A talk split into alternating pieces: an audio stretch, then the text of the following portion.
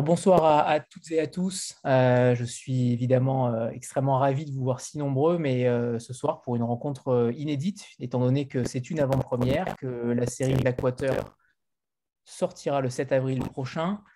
je vous rappelle que l'ensemble des informations sur ces rencontres se trouvent sur le site vue.com et que vous pouvez évidemment retrouver toutes les rencontres, y compris celle-ci, en replay et en podcast sur toutes les plateformes. Alors, ce soir, nous avons la chance de, recevoir euh, Yoko Lacour qui traduit euh, la série Blackwater et Dominique Borde, que nous avions euh, déjà reçu il y a à peu près un an et demi pour, nous parler de son travail éditorial si singulier.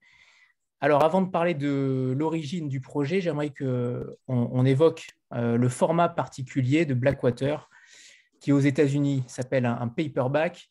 C'est un roman donc, publié chaque mois dans des formats poches euh, Dominique, c'est encore un pari que vous faites, un pari euh, dont on a l'habitude avec vous. Euh, comment vous allez conquérir le marché français avec ce format-là qui n'existe pas en France? Et donc, c'est plutôt inédit de sortir cela en 2022. Racontez-nous ce, pari fou. alors, comment je vais conquérir? Alors ça, j'en sais rien, mais je,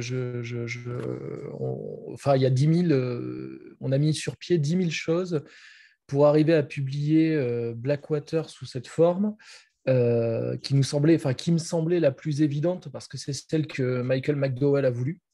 Vous avez parlé des paperbacks originals, euh, qui sont en fait les, comment dire, ce, ce qui a succédé au pulp en fait aux États-Unis et qui étaient en fait des tirages très massifs et qui se qui étaient diffusés partout et qui était littérairement, euh, disons, euh, au sens large, euh, considéré comme de la littérature de gare. Alors, c'est quand même un peu une erreur de considérer que c'est que de la littérature de gare, parce qu'il y a eu beaucoup d'auteurs très, très connus qui étaient publiés aussi en paperbacks original.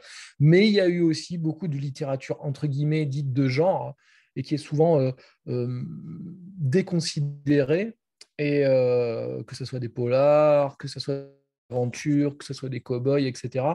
Et c'est très de la romance, euh, tout ça. Euh, voilà, et c'est très décalé. Et donc, euh, les, les paperbacks originals, c'était vraiment ça. Ça pouvait être inédit, comme ça pouvait être aussi des rééditions, et qui sortaient et qui étaient accessibles très, très largement. C'était disponible dans le store, et, mais par contre, il y avait zéro presse sur ce type de sortie, en fait. Il n'y avait jamais de critique. Etc. C'était vraiment c'est un marché à part. C'était un marché à part, etc. Et donc, euh, en France, euh, ben, pour que ça fonctionne, là, vous allez. Euh, c'est cash quand même comme question, parce que je n'ai pas, de, pas de solution, sinon ça serait trop facile. moi, l'idée, en fait, au tout début, ben, j'avais très envie de le publier sous forme de 1200 pages, en fait, au départ. Je voulais, moi, j'ai découvert le livre comme ça. Un gros pavé, j'aime beaucoup les gros livres parce que euh, ça, accapare du temps au lecteur, parce que c'est intéressant, parce que ça, fait partie des choses que j'aime.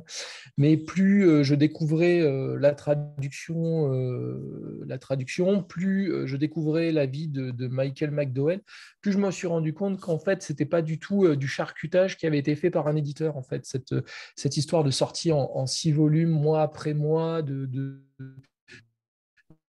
de je pensais que c'était vraiment euh, un livre qui avait été charcuté euh, volontairement pour faire euh, gagner plus d'argent. Bah, pas du tout. En fait, c'était McDowell qui avait eu cette idée. il voulait écrire une, une, grande fresque, suivre des personnages sur plusieurs générations. Et, et lui qui n'écrivait pas en fait des très très gros livres, euh, il écrivait des, bons livres, enfin pas des bons livres, mais d'un volume raisonnable, euh, s'est lancé là-dedans avec l'idée précise de le publier sous forme de feuilleton parce que bah, il était lettré, euh, il, allait devenir, enfin il aurait pu devenir prof de lettres, il a, fait ses études à Harvard, et, il, y a, forcément une influence, même si j'ai pas la preuve que ça vient de là, qui, voyait très bien comment feuilletonner son projet. Et il l'a fait. Et moi, ça a transformé ma façon de voir le livre. Et, euh, je me suis dit, mais oui, euh, c'est la clé, en fait. C'est la clé parce que c'est un auteur qui a voulu raconter une histoire d'une autre façon. Et ça, c'est le cœur de beaucoup de livres que j'ai publiés. Le fait de raconter une histoire, c'est une chose, c'est génial, c'est vraiment génial, surtout si ça marche. Et surtout si ça marche, et surtout si on l'a fait d'une autre façon. J'en ai publié plein des livres comme ça, euh, je sais pas, La maison dans laquelle, Énigme marcheur, mais plein en fait. La façon de, raconter l'histoire et de renouveler la façon de raconter une histoire. Et là, il le renouvelle, entre guillemets, pour lui, euh, en le feuilletonnant. Et, tout ça a fait sens. Et après, en fait, c'est surtout des problèmes plutôt que des anticipations de succès qui se sont succédées. Et, euh, voilà, après, je peux rentrer dans le détail, mais on a, on a le temps euh, de revenir sur tous les aspects, euh, parce qu'il y en a, comme je l'ai dit, il y a un lancement pareil. Enfin, c'est un, très très gros tirage. Il y a plein de raisons à ce tirage, mais euh, c'est forcément l'acmé de ce que j'aime faire. En fait, ça, met, ça mobilise toute la chaîne du livre euh, c'est-à-dire euh, de mon équipe, euh, aux freelances qui travaillent avec moi, à Yoko, à, tout le monde, aux représentants, à Harmonia Mundi, aux équipes commerciales, aux libraires, à mes attachés de presse, aux imprimeurs. Il y a tellement de gens qui ont participé de façon active dans le projet, et chacun apportant euh, une petite dimension euh, supplémentaire, que ça en fait quelque chose d'extrêmement chargé de sens et qui, euh, et qui répond théoriquement à toutes les, à toutes les, comment dire, à toutes les, toutes les attentes, à toutes les embûches que j'ai anticipées sur son chemin. Bah, après, on verra bien, peut-être que je me trompe et que je mettrai la clé sous la porte en juillet. voilà, quoi, on, vous pourrez racheter les stocks, pas cher. Voilà, mais après. on n'espère pas. Mais, mais, pour le coup, alors, on va. Je, pense. On va peut-être parler de, Yoko parce qu'on va euh, profiter d'elle euh, une bonne trentaine de minutes. Après, elle doit euh, s'absenter. pour le coup, Dominique et Yoko, j'aimerais avoir votre vision des choses par rapport au choix de Yoko déjà pour la traduction. Et ensuite, Yoko, par rapport au, défi qui s'offrait à vous de traduire ces, six, tomes rapidement, j'imagine. Je pense que les délais n'ont pas dû être forcément très, très longs. pour le coup, comment vous avez comment vous voyez les choses tous les deux? On va peut-être commencer par Dominique, euh, peut-être pour euh, nous parler de Yoko en premier. Euh, alors rapidement, alors là, rapidement, ce n'est pas passé rapidement. C'est une petite interruption pendant ce temps-là. Madame a décidé d'avoir des enfants. C'est incroyable dans notre société contemporaine. Non, non. Alors pourquoi Yoko? Parce que Yoko, elle a toujours un peu travaillé avec, avec moi pour faire des lectures de, de livres que j'avais pas le temps de lire. Et euh, j'aimais beaucoup, euh, j'aime beaucoup sa sensibilité, sa façon de s'impliquer dans le texte, et qui a souvent été pour moi une, d'une aide déterminante, non seulement pour choisir le livre, mais si je l'avais choisi aussi pour ensuite euh, le, penser. Et puis au bout d'un moment, à force de, faire ça, elle s'est vexée parce que je l'employais jamais comme traductrice. Et ce qui est vrai, hein, et elle m'a fait toute une scène, je me rappelle, il y avait des larmes, etc. C'était fou, quoi. C'est vraiment un truc de fou. Alors moi, je ne savais pas où me mettre Bon, bref, et donc j'ai dû accepter. Et le premier truc qui m'est tombé, je me suis dit, elle va dire non, je vais proposer un truc de 1200 pages. voilà, je, je, tiens, prends ça, tu vas le faire. Et voilà, non. Alors, j'avais, voilà, et on s'est trouvé euh, sur ce projet qu'elle avait beaucoup apprécié en lecture. Et euh, je me suis dit, pourquoi pas, euh, enfin, l'occasion de, de, de, de, collaborer. Oui, bah, effectivement, moi, j'ai voilà, commencé comme, comme, comme lectrice quand on s'est rencontrés il y, a, il y, a, plusieurs années. Et en lisant Blackwater, je, je... en fait, pas, c'est pas de la nostalgie. J'ai adoré le bouquin et c'est vrai que j'ai commencé à lire, donc très jeune, euh, des, du fantastique. De, de, à 10 ans, j'avais lu tout Stephen King, etc. Enfin, voilà, je, viens de, cette littérature-là de, genre. Et, euh, et en, voilà, en découvrant Blackwater, j'ai retrouvé ce, ce, cette euh, veine un peu, ces lectures de, pas d'enfance, parce que ça paraît un peu, mais, et j'ai voilà, demandé à Dominique si, si, je pouvais essayer, enfin, si je pouvais faire un essai, et, et, l'histoire en plus de, de McDowell, donc le fait qu'il euh, qu'il est, comme vous disiez, qui qu'il l'écrive en série et qui plus tard a inspiré d'ailleurs la ligne verte de, de, Stephen King. Enfin, ils étaient assez, ils étaient proches les deux auteurs et, et voilà, il y avait plein, plein de choses qui, qui, qui m'ont porté à, à, enfin sauter le pas faire ma demande enfin, demander à Dominique si je pouvais faire l'essai. Et puis voilà, je suis, je suis très heureuse que ça lui, ça lui convenu. Et euh, sinon, pour, euh, pour les défis, en fait, euh, bah oui, c'est un, un, un, pavé. Mais, mais voilà, j'aimais le fait que, que, ce soit, que ça puisse se lire d'un trait. Vous parliez d'un autre mode de lecture. effectivement, c'est pas. je ne m'intéresse pas trop aux, séries si elles sont si elles se finissent sur des cliffhangers des trucs comme ça c'est pas j'ai pas la patience d'attendre donc j'aimais j'aimais la temporalité du bouquin que que les choses en fait prennent le temps de, s'installer. Et, c'est vrai que dans l'écriture, il faut le défi, il était là en fait de, pouvoir tenir ce fil que d'en même temps euh, euh, de d'installer le lecteur dans dans enfin de rendre ce que l'auteur en fait a, a, a fait euh, de, de, poser une espèce de, de, monde qui, dans lequel on, rentre et puis, et puis ensuite on a embarqué. Euh, euh, c'est la métaphore du, du, fleuve. Ensuite, euh, voilà, on décide de, cheminer avec lui. Et les défis de, traduction, je... Notamment vos difficultés. Est-ce qu'il y a eu des difficultés particulières à traduire McDowell est-ce qu'il a un, est-ce, par rapport au style notamment, est-ce qu'il y a eu des, euh, des moments où, euh, où, vous avez peut-être buté sur euh, certaines choses et qui vous a aidé, puisqu'on rappelle que, que l'auteur est, décédé en 99, vous n'avez pas pu vous appuyer sur lui. alors expliquez-nous. Bon, en fait, une des difficultés, c'est vrai qu'il y a le, le ton en fait, on, donc le, roman, se, donc c'est voilà, c'est une fresque qui suit une famille sur quasi euh, toute la moitié, toute, euh, la, la, la, première moitié du, du, même un peu plus, ces années 60 euh, du XXe siècle. Pourtant, et donc, il se passe la Première Guerre mondiale, enfin, la Deuxième, etc. Et plein de, de, changements, l'émancipation des femmes, le droit de vote. Eux, ils ont encore des, des, des domestiques noirs. Donc, c'est vrai que pour un lecteur français, ça, ça, peut, ça peut un peu paraître étrange. Mais jamais il y a euh, dans. En fait, au niveau du lexique, du vocabulaire, du style, il n'y pas. C'est vraiment daté. C'est-à-dire que euh, le ton est toujours euh, très moderne. Donc, il fallait en même temps, en fait, c'est un, jeu d'équilibre entre. comment, je les, comment on fait parler les, les personnages Est-ce qu'ils vont employer un vocabulaire en fait, qu'il soit un peu hors du temps. C'est-à-dire que, que, que enfin, je sais pas comment. Non, je ne pas intervient.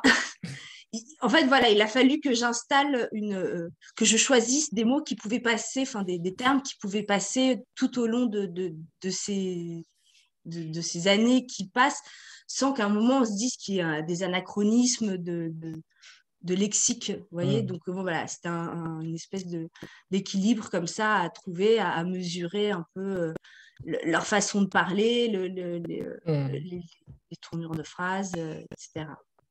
Mm. Oui, carrément. C'était vraiment un défi, ça, de, parce qu'il y a vraiment une, forme de fluidité permanente du texte euh, dans la version originale et euh, un peu une intemporalité en fait, dans, dans, dans, dans, leur façon de parler, ce qui crée en fait aussi une sorte de, de, de, fait de pas trop le marquer, ça crée aussi, comme l'a dit Yoko, une sorte de monde à part. on, a, on croit qu'on est euh, en Alabama euh, en 1919, mais en fait, euh, c'est pas tout à fait, euh, c'est pas tout à fait ça l'enjeu de ce livre. Il est plus euh, global. S'il nous englobe, il nous prend, et ça fait partie des, ressorts qu'a utilisé McDowell de pas trop marquer, alors qu'il sait le faire. Hein. Moi, j'ai lu un autre roman historique de lui, c'est très très marqué. ça va beaucoup plus loin dans le vocabulaire, etc. Et, là, il a, il a choisi volontairement de ne pas le faire, tout en gardant certains marqueurs historiques corrects. Quoi. La ségrégation, enfin, c'est quand même très présent. Il parle vraiment, euh, le livre numéro 2, euh, la digue commence par une prière où on dit, euh, je ne sais plus trop quoi, mais préserve Dieu, préserve-nous des animaux enragés, des nègres en fuite. c'est chaud. Alors nous, on le, on l'a conservé parce que c'est vraiment volontaire. Et lui, c'est quelqu'un d'extrêmement euh, progressiste et il l'a mis. C'est un marqueur historique fort pour lui. Quoi. Euh, et, euh, et en même temps, il a cette modernité, cette fluidité. Et voilà. voilà. Ce qui est intéressant, j'ai trouvé dans l'écriture, c'est qu'il y a un peu, il y a plusieurs niveaux comme les niveaux euh, temporels qui se succèdent dans le livre. Il y a trois niveaux. Il y a un niveau euh, historique général, c'est l'histoire du monde, la Deuxième Guerre mondiale, la crise de 29, etc. Il y a un niveau intermédiaire, euh, la vie aux États-Unis, voire dans l'Alabama, voire à Perdido. Et enfin, il y a un niveau plus proche du microcosme central de la famille. Et ces trois niveaux, en fait, ont un rythme d'écriture légèrement différent. C'est-à-dire que plus on monte, plus c'est condensé, plus c'est saccadé, enfin pas saccadé, mais c'est compacté. C'est-à-dire qu'en fait, euh, l'histoire du monde, on nous la raconte très vite. L'histoire de Perdido, on ralentit un peu, mais ça va quand même très vite. Ça, va quand même vite. Et ensuite, on se rapproche vraiment euh, des casquets. Et là, ça ralentit. Ça ralentit jusqu'à euh, jusqu'à la scène. Et ça, j'ai trouvé ça pas mal parce qu'il n'y a pas de moment où ça crée une gêne, en fait. On, enfin, moi, je n'ai pas trouvé que ça gênait. J'ai trouvé ça assez efficace. Ça donne un côté un peu échevelé au récit. Et euh, on va à l'essentiel, quoi. Voilà, ça c'était intéressant de réussir à conserver ça aussi, euh, tous ces rythmes. Et, justement, euh, on parlera tout à l'heure plus en détail de la chose, mais, mais McDowell avait ce sens-là d'un cinéma d'horreur qu'il aimait particulièrement et il, ne pouvait pas le faire à l'écrit. Alors, il a essayé de le faire et il le fait parfaitement. C'est ce que vous disiez à l'instant. On a l'impression qu'il retranscrit ce qu'il aurait aimé voir dans des films d'horreur des films de genre dont il était euh, spécialiste ben, Je sais pas, Yoko, si vous voulez. Euh, non, déjà, je ne savais pas qui. Enfin, comme il a écrit un, truc fantastique. J'ai pas compris, c'est-à-dire qu'il. En fait, à l'écrit, de, ce que j'ai compris, à l'écrit, il, euh, il, a, il, a, essayé, il a tenté de mettre du rythme, de mettre des, des gestes, oh. de saccader aussi. C'est ça. En fait, ça fait partie. Ça, c'est intéressant là, ce que vous dites parce que ça fait partie des éléments qui m'ont fait comprendre moi personnellement l'écriture de McDowell. C'est euh, parce qu'au départ, très personnellement, moi, je pensais que c'était vraiment euh, écrit euh, pas avec les pieds, mais pas loin. Pour moi, c'était quelque chose de grand public, assez vraiment simpliste. et voilà, il m'a fallu du temps en fait, pour comprendre que ce n'est pas du tout le cas, que c'est quelqu'un qui s'interrogeait sur la notion de rythme des mots. Il disait, et c'est l'exemple que vous citez, que on ne peut pas rendre l'horreur cinématographique, on ne peut pas la rendre à l'écrit. Il faut trouver d'autres moyens. La main qui surgit, euh, le, le, le, jump scare, c'est pas possible. En fait, il faut euh, accélérer, des, phrases en les compactant, euh, scinder d'autres, etc. Et, quelqu'un qui est capable de penser comme ça et de l'appliquer à son écriture, c'est là que j'ai commencé à me dire, mais franchement, je, je fais erreur. Effectivement, je faisais totalement erreur. Et ce que je euh, subodorais comme être de la simplicité, euh, etc., ce n'était pas du tout euh, simple, en fait. C'est franchement bien écrit. Et euh, il arrive à une fluidité étonnante, voilà, qui, qui a l'air extrêmement facile à faire. Et non, ça, ça marche ça marche très bien. Et la simplicité est difficile à, déjà à écrire, à traduire, elle est encore plus difficile parce qu'effectivement, c'était euh, Bernard Shaw euh, qui, disait euh, J'ai pas le temps de, vous écrire une lettre courte, alors je vous en écris une longue. Et en fait, c'est. Il y a un côté où c'est plus facile de, de, voilà d'être un peu incontinent, enfin plus facile, j'en sais rien, mais il y a effectivement, enfin, une, une c'est pas que c'est dépouillé, ça, mais ça va droit au but. Donc, euh, en fait, il faut arriver à rendre euh, euh, ce style. Et comme vous disiez, les scènes, en fait, ça m'avait interpellé. Donc, il y a, voilà, ça suit une temporalité, enfin, on peut dire, c'est fluide, c'est, ça, suit son cours. Mais les scènes d'horreur, qui sont finalement assez rares, c'est comme si le temps s'accélérait. Et là, on a une brutalité même dans les, dans les termes qu'il emploie, et dans l'action évidemment, mais qui, fait comme une espèce de, bulle en soi dans le roman et qui, choque euh, en fait quand, on les lit parce que voilà, c'est cette image du, tourbillon, on suit le, cours. Euh, de, le cours de, la rivière. D'un coup, il y a ce tourbillon donc, de, de, violence, de brutalité, et hop, si on en ressort et puis l'histoire continue. Mmh. Et, et, ça crée un décalage qui, qui est évidemment voulu et qui en plus est, difficile à rendre parce que ça, c'est voilà, c'est deux, deux, deux, tons qui se, qui se confrontent et qui, et il faut réussir à sortir à chaque fois de, de, de, se, se, mettre dans ce, dans ce tourbillon de brutalité, en ressortir euh, et reprendre une, une, forme plus simple, enfin simple d'apparence euh, et, euh, et, continuer. Quoi. ça, si vous dites c'est sa manière cinématographique, je ne savais pas et je, je, je le découvre avec vous. Alors, beaucoup ont eu la chance de, lire le, premier, voire les deux ou les trois euh, premiers tomes. Euh, on va peut-être euh, faire un point déjà sur ce que raconte Blackwater ou, raconter peut-être le prologue et, Yoko nous lira un extrait tout à l'heure où l'on retrouve ces, deux personnages qui parcourent la ville recouverte d'eau noire dans une barque et puis un troisième personnage, Elinor Damert, qui sera l'élément perturbateur et qui arrive euh, très rapidement dans le récit. Euh, est-ce que vous pouvez, euh, Dominique ou Yoko, ou peut-être tous les deux, sans dévoiler évidemment, puisque c'est une série à feuilleton, donc évidemment on ne dévoilera rien, ne serait-ce que du premier tome, mais au moins sur ce postulat de départ, comment se déroule l'action, où se situe-t-on? Nous sommes évidemment en Alabama, on en parlera tout à l'heure aussi dans cette ville de, de Perdido, qui est à la fois fictive enfin réelle, mais en même temps fictive. On en parlera aussi tout à l'heure. Euh, mais racontez-nous ce postulat qu'a voulu décrire McDowell. Je vous laisse. Euh, je vous, je vous laisse pitcher j'ai peur d'en dire euh, euh, trop. Euh, ok, alors ça se, passe, ça se passe, ça tout démarre en Alabama, dans une petite ville imaginaire, mais qui existe aussi, qui a été construite à la confluence de deux rivières, la Blackwater et la Perdido. Et tout démarre un jour de Pâques 1919.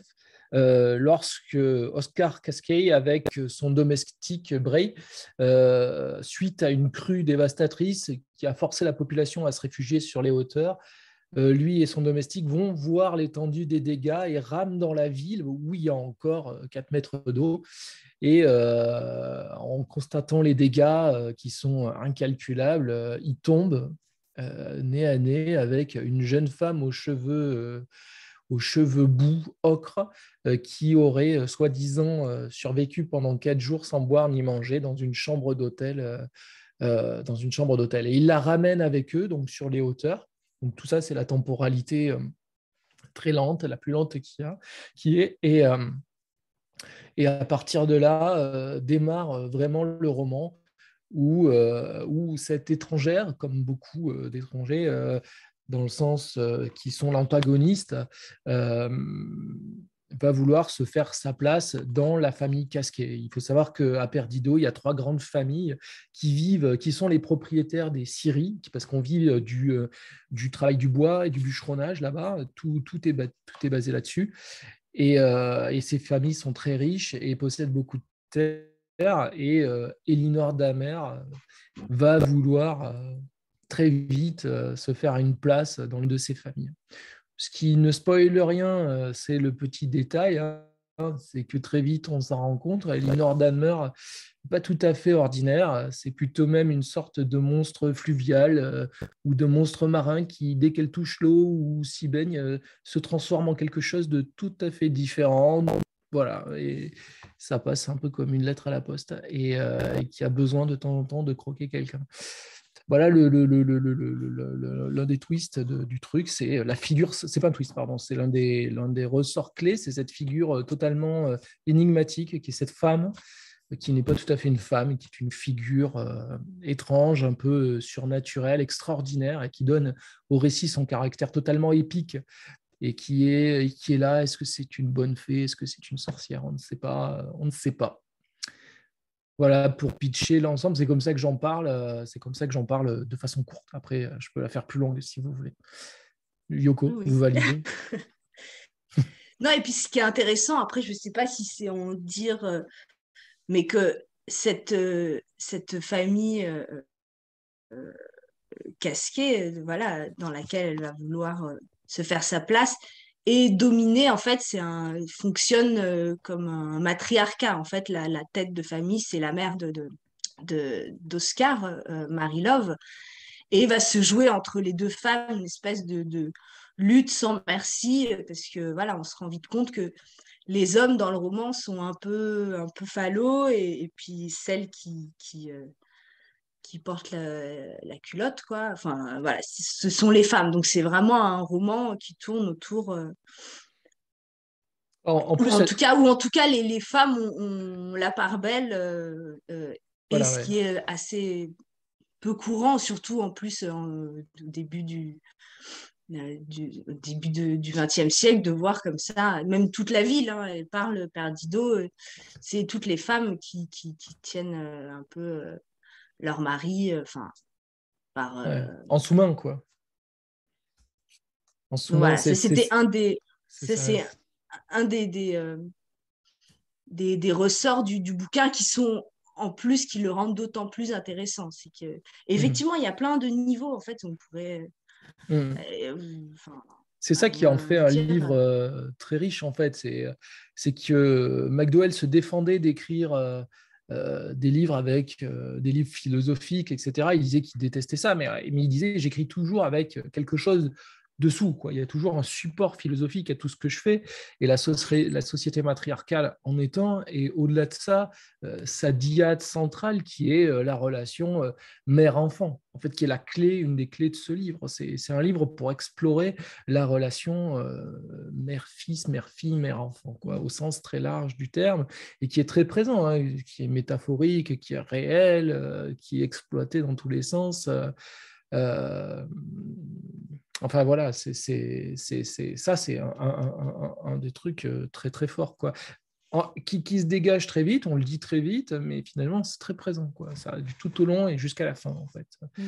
jusqu'à la fin du livre. Ça c'est ça un des points très très forts du, du bouquin. Il est très moderne sur euh, sur cette approche là, sur cette approche là et puis pas que pas que quoi. Il a été écrit euh, il y a déjà 40 ans. Ouais ouais ouais et, toujours, surprenant. Euh, Yoko, est-ce ah, surtout, vous n'avez pas tout vu. Il y, a, il, y a, certaines choses qui sont vraiment. Euh, waouh! Il, il, y a, des trucs qui sont dedans, qui sont très, très en avance, en fait, hein, et qui passent. Euh, on parle d'un roman, entre guillemets, populaire, très large, et vers le chapitre, enfin, vers le livre 3 ou 4, il y a des choses. on se dit, putain, c'était vraiment fort, quoi. C'était fort il était progressiste, hein. il était très engagé euh, dans la cause des homosexuels, enfin, lui-même, euh, enfin, il avait son compagnon, enfin, enfin voilà, c'était quelqu'un qui était euh, très, très, très présent, il, a, il faisait partie de groupes, de groupes politiques, enfin, c'est pas anodin, quoi, même si c'est pas le sujet. Ça, il fait passer tout ça derrière la fiction et ça fonctionne très bien. Bref, mm. je ne m'étends pas. Est-ce qu'il y a des questions?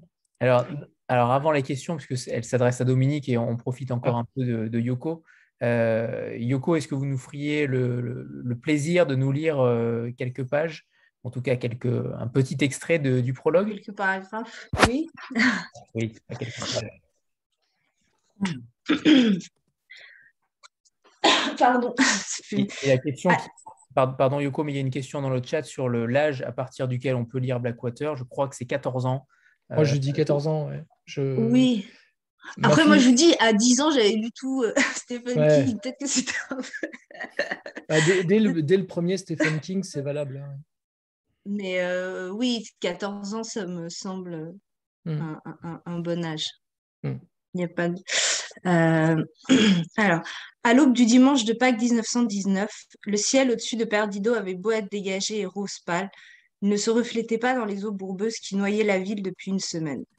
Immense et rouge-orange, le soleil rasait la forêt de pins accolée à ce qui avait été Baptiste Bottom, le quartier où les Noirs affranchis s'étaient installés en 1895 et où leurs enfants et petits-enfants vivaient encore. Désormais s'étendait à perte de vue un magma fangeux de planches, de branches d'arbres et de carcasses d'animaux. Du centre-ville ne surnageait que la, tour carrée de la mairie et le premier étage de l'hôtel Osceola. Seule la mémoire aurait pu attester de l'existence des rivières Perdido et Blackwater qui, à peine une semaine plus tôt, parcouraient encore la bourgade. Les 1200 habitants s'étaient tous réfugiés sur les hauteurs. À présent, la ville se décomposait sous une vaste étendue d'eau noire et puante qui commençait seulement à refluer. Les frontons, pignons et cheminées qui n'avaient pas été arrachés et emportés par le courant saillaient de la surface sombre et luisante tels des signaux de détresse de pierre, de briques et de bois. Si bien que les branchages et les déchets non identifiés, bouts de vêtements, débris de meubles, qui frôlaient leurs appels à l'aide muets, s'y accrochaient dans leurs dérives comme autant d'anneaux de crasse autour de doigts tendus. L'eau noire l'appelle paresseusement les façades en briques de l'hôtel de ville et de l'Océola. À part ça, les flots étaient silencieux et immobiles. Qui n'a pas vécu une inondation de cette ampleur s'imaginera que les poissons nagent librement à travers les fenêtres brisées des maisons, mais ce n'est pas le cas. Les vitres ne cèdent pas. Quelle que soit la solidité d'une bâtisse, l'eau s'infiltre toujours par le plancher. Invariablement, un cellier sans fenêtre comme un porche ouvert aux quatre vents seront inondés. Les poissons s'en tiennent à leur cours, inconscients des mètres de liberté supplémentaires déployés au-dessus d'eux. Les eaux d'une crue sont sales et pleines de choses sales. Les poissons chats et les brèmes, désorientés par l'obscurité nouvelle, s'échinent à nager en cercle autour des rochers, des algues et des jambages de ponts qui leur sont familiers. je... Oui, vas-y. Si quelqu'un s'était tenu dans la petite pièce située sous l'horloge de la tour de l'hôtel de ville, à regarder par la meurtrière est, il aurait vu approcher sur la surface huileuse de ces eaux nauséabondes, comme émergeant des décombres de la nuit, un canot solitaire avec deux hommes à son bord. Mais il n'y avait personne dans cette pièce, et la poussière sur le sol de marbre, les nids d'oiseaux dans la charpente ou le murmure d'agonie des derniers rouages à n'avoir pas encore rendu l'âme, l'âme demeurèrent inaltérés. Qui aurait pu remonter le mécanisme de l'horloge alors que la ville avait été entièrement évacuée pendant la crue? Aussi le canot solitaire poursuivit-il sans témoin sa navigation solennelle. Il arrivait lentement du nord-ouest et des riches demeures des propriétaires des scieries, elles aussi reposant sous les eaux de la Perdido. L'embarcation à rame, peinte en vert, fait étrange, tous les canaux du coin arboraient la même couleur, était manœuvré par un noir dans la trentaine, tandis qu'assis à la proue se trouvait un blanc, de quelques années son cadet. Les deux hommes gardaient le silence, médusés par le tableau irréel qu'offrait la ville, où ils avaient né et avaient grandi, où ils étaient nés et avaient grandi, pardon, noyés sous plus de cinq mètres d'eau fétide. Depuis la première Pâque à Jérusalem, nul soleil ne s'était levé sur un spectacle aussi désolant, ni n'avait suscité autant de désespoir dans le cœur des témoins de cette aube naissante. C'est cool. Merci. Ouais, c'est cool. Libéré, Yoko, euh, on, demande dans le chat si vous avez euh, d'autres projets en cours en tant que traductrice. Euh, j'ai vu que vous aviez euh, traduit Suzanne Steiner, euh, mais avec Dominique, il y a d'autres projets en cours, notamment bah, Oui, je... est-ce que je. Oui, oui. Ah oui, ouais. D'accord. Il n'y a pas de secret. Oui, oui, effectivement, il y, a un, il y a un projet, un beau, un beau projet. Voilà, qui un projet ambitieux qui, va prendre du temps et, je suis très heureuse de, de, voilà, de, continuer à, à qu'il me refasse confiance et c'est je ne sais pas quoi, quoi vous dire dessus, mais, mais oui, il y, a quelque chose qui. Ce ne sera pas pour tout de suite, je pense. Ce ne sera pas le mois prochain. Non, ça c'est sûr. Non, bah, je laisse, c'est lui l'éditeur. C'est ça. Merci. Voilà. Euh, merci Yoko. Merci, euh, merci infiniment pour votre présence. On vous libère. Merci. Merci à vous. Oui, je suis désolée. C'est vrai que c'est difficile. J'ai pas l'habitude de, bah, parler à des gens, en fait, tout simplement. très bien. Très bien. Donc, euh, et on, vous, félicite encore pour votre superbe traduction. Euh, très, très ben, belle. C'était, euh, c'est, vraiment deux. Enfin, j'ai, lu euh, les, deux premiers. En effet, une superbe traduction. Et il faut le noter, à chaque fois, les traducteurs font beaucoup pour la littérature et notamment chez Monsieur Toussaint Louverture. Alors, quand c'est très bien, il faut le dire. Alors, merci Yoko. Je, je, vous remercie. Et, voilà, j'espère que, en tout cas, ce, livre mérite d'être lu. et Et donc, merci pour, pour ce que voilà, pour votre petit live. bonne, bonne soirée. Avant de vous quitter, Yoko, on a pour ah. habitude de faire une petite photo avant que vous partiez. Ah. on fait la photo tout de suite. D'accord. Parfait. Et c'est bon. Merci. Bon. exemplaires qui sont là. Merci à tous. On en refera tout à l'heure. Oui, oui, je peux. Je peux... Oui, c'est bon, Yoko. D'accord. Bah, merci beaucoup. Merci, Yoko. Ouais, merci. Hein. Au revoir. Ciao. Ciao.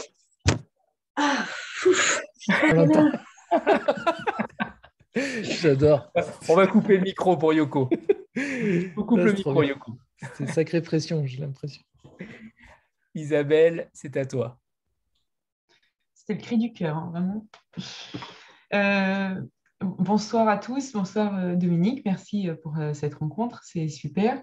Et du coup, j'ai eu la chance d'avoir bénéficié, donc j'ai pu aussi lire le, premier tome. Je déteste la science-fiction, non, c'est pas vrai. J'adore j'adore Beetlejuice. Enfin, c'est du coup ce qui m'a énormément attiré au départ dans, cette histoire. c'est super. Moi, je trouve que c'est super bien écrit. Enfin, vous disiez que c'était. D'ailleurs, enfin, j'ai lu à la fin que euh, McDowell, lui, ce qu'il aimait, c'était justement qu'on dise que c'était un écrivain euh, populaire euh, qui était lu par beaucoup de monde. Et enfin, je trouve que c'est super réussi, c'est hyper fluide, mais c'est pas c'est pas gnangnan. Enfin, moi, je trouve, je trouve ça vraiment top. sur ces petites considérations perso, je voulais savoir du coup combien de temps à l'avance on s'y prend pour, pour ce genre de projet, parce que du coup, c'est six volumes à sortir en six mois avec la traduction euh, qu'il faut effectivement prévoir. Et euh, du coup, je me demandais. Euh, C'est pas grave. ah oui, du coup, vous les sortez en trois mois. mais les, à l'origine, oui, donc à l'origine, c'était six mois, il me semble. Hein. C'était six, et, là, vous les faites en trois. Donc, bah, encore pire, du coup. donc voilà, je voulais savoir un peu comment, comment on gère le temps dans un projet comme celui-ci.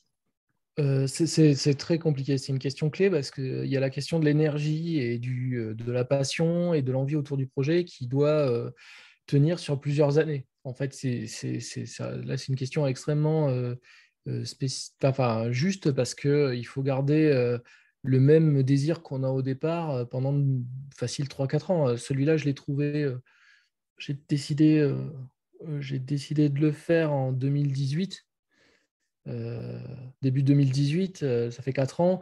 Euh, voilà, il y a eu plein d'embûches, peut-être non, peut-être avant, un petit peu avant, il y a eu plein d'embûches, il y a eu tout un processus, etc. il faut très vite, enfin, après très vite, c'est comme, comme je l'ai dit tout à l'heure, c'est il y a un moment donné où j'ai décidé de transformer ce gros livre, j'ai décidé de le refaire comme Michael McDowell en feuilleton, et à partir de là, en fait, le, euh, tout, tout, tout, a changé en fait. Euh, c'est-à-dire que si je l'avais sorti en un volume, j'aurais pu mettre un ou deux ans de plus ou un ou deux ans de moins.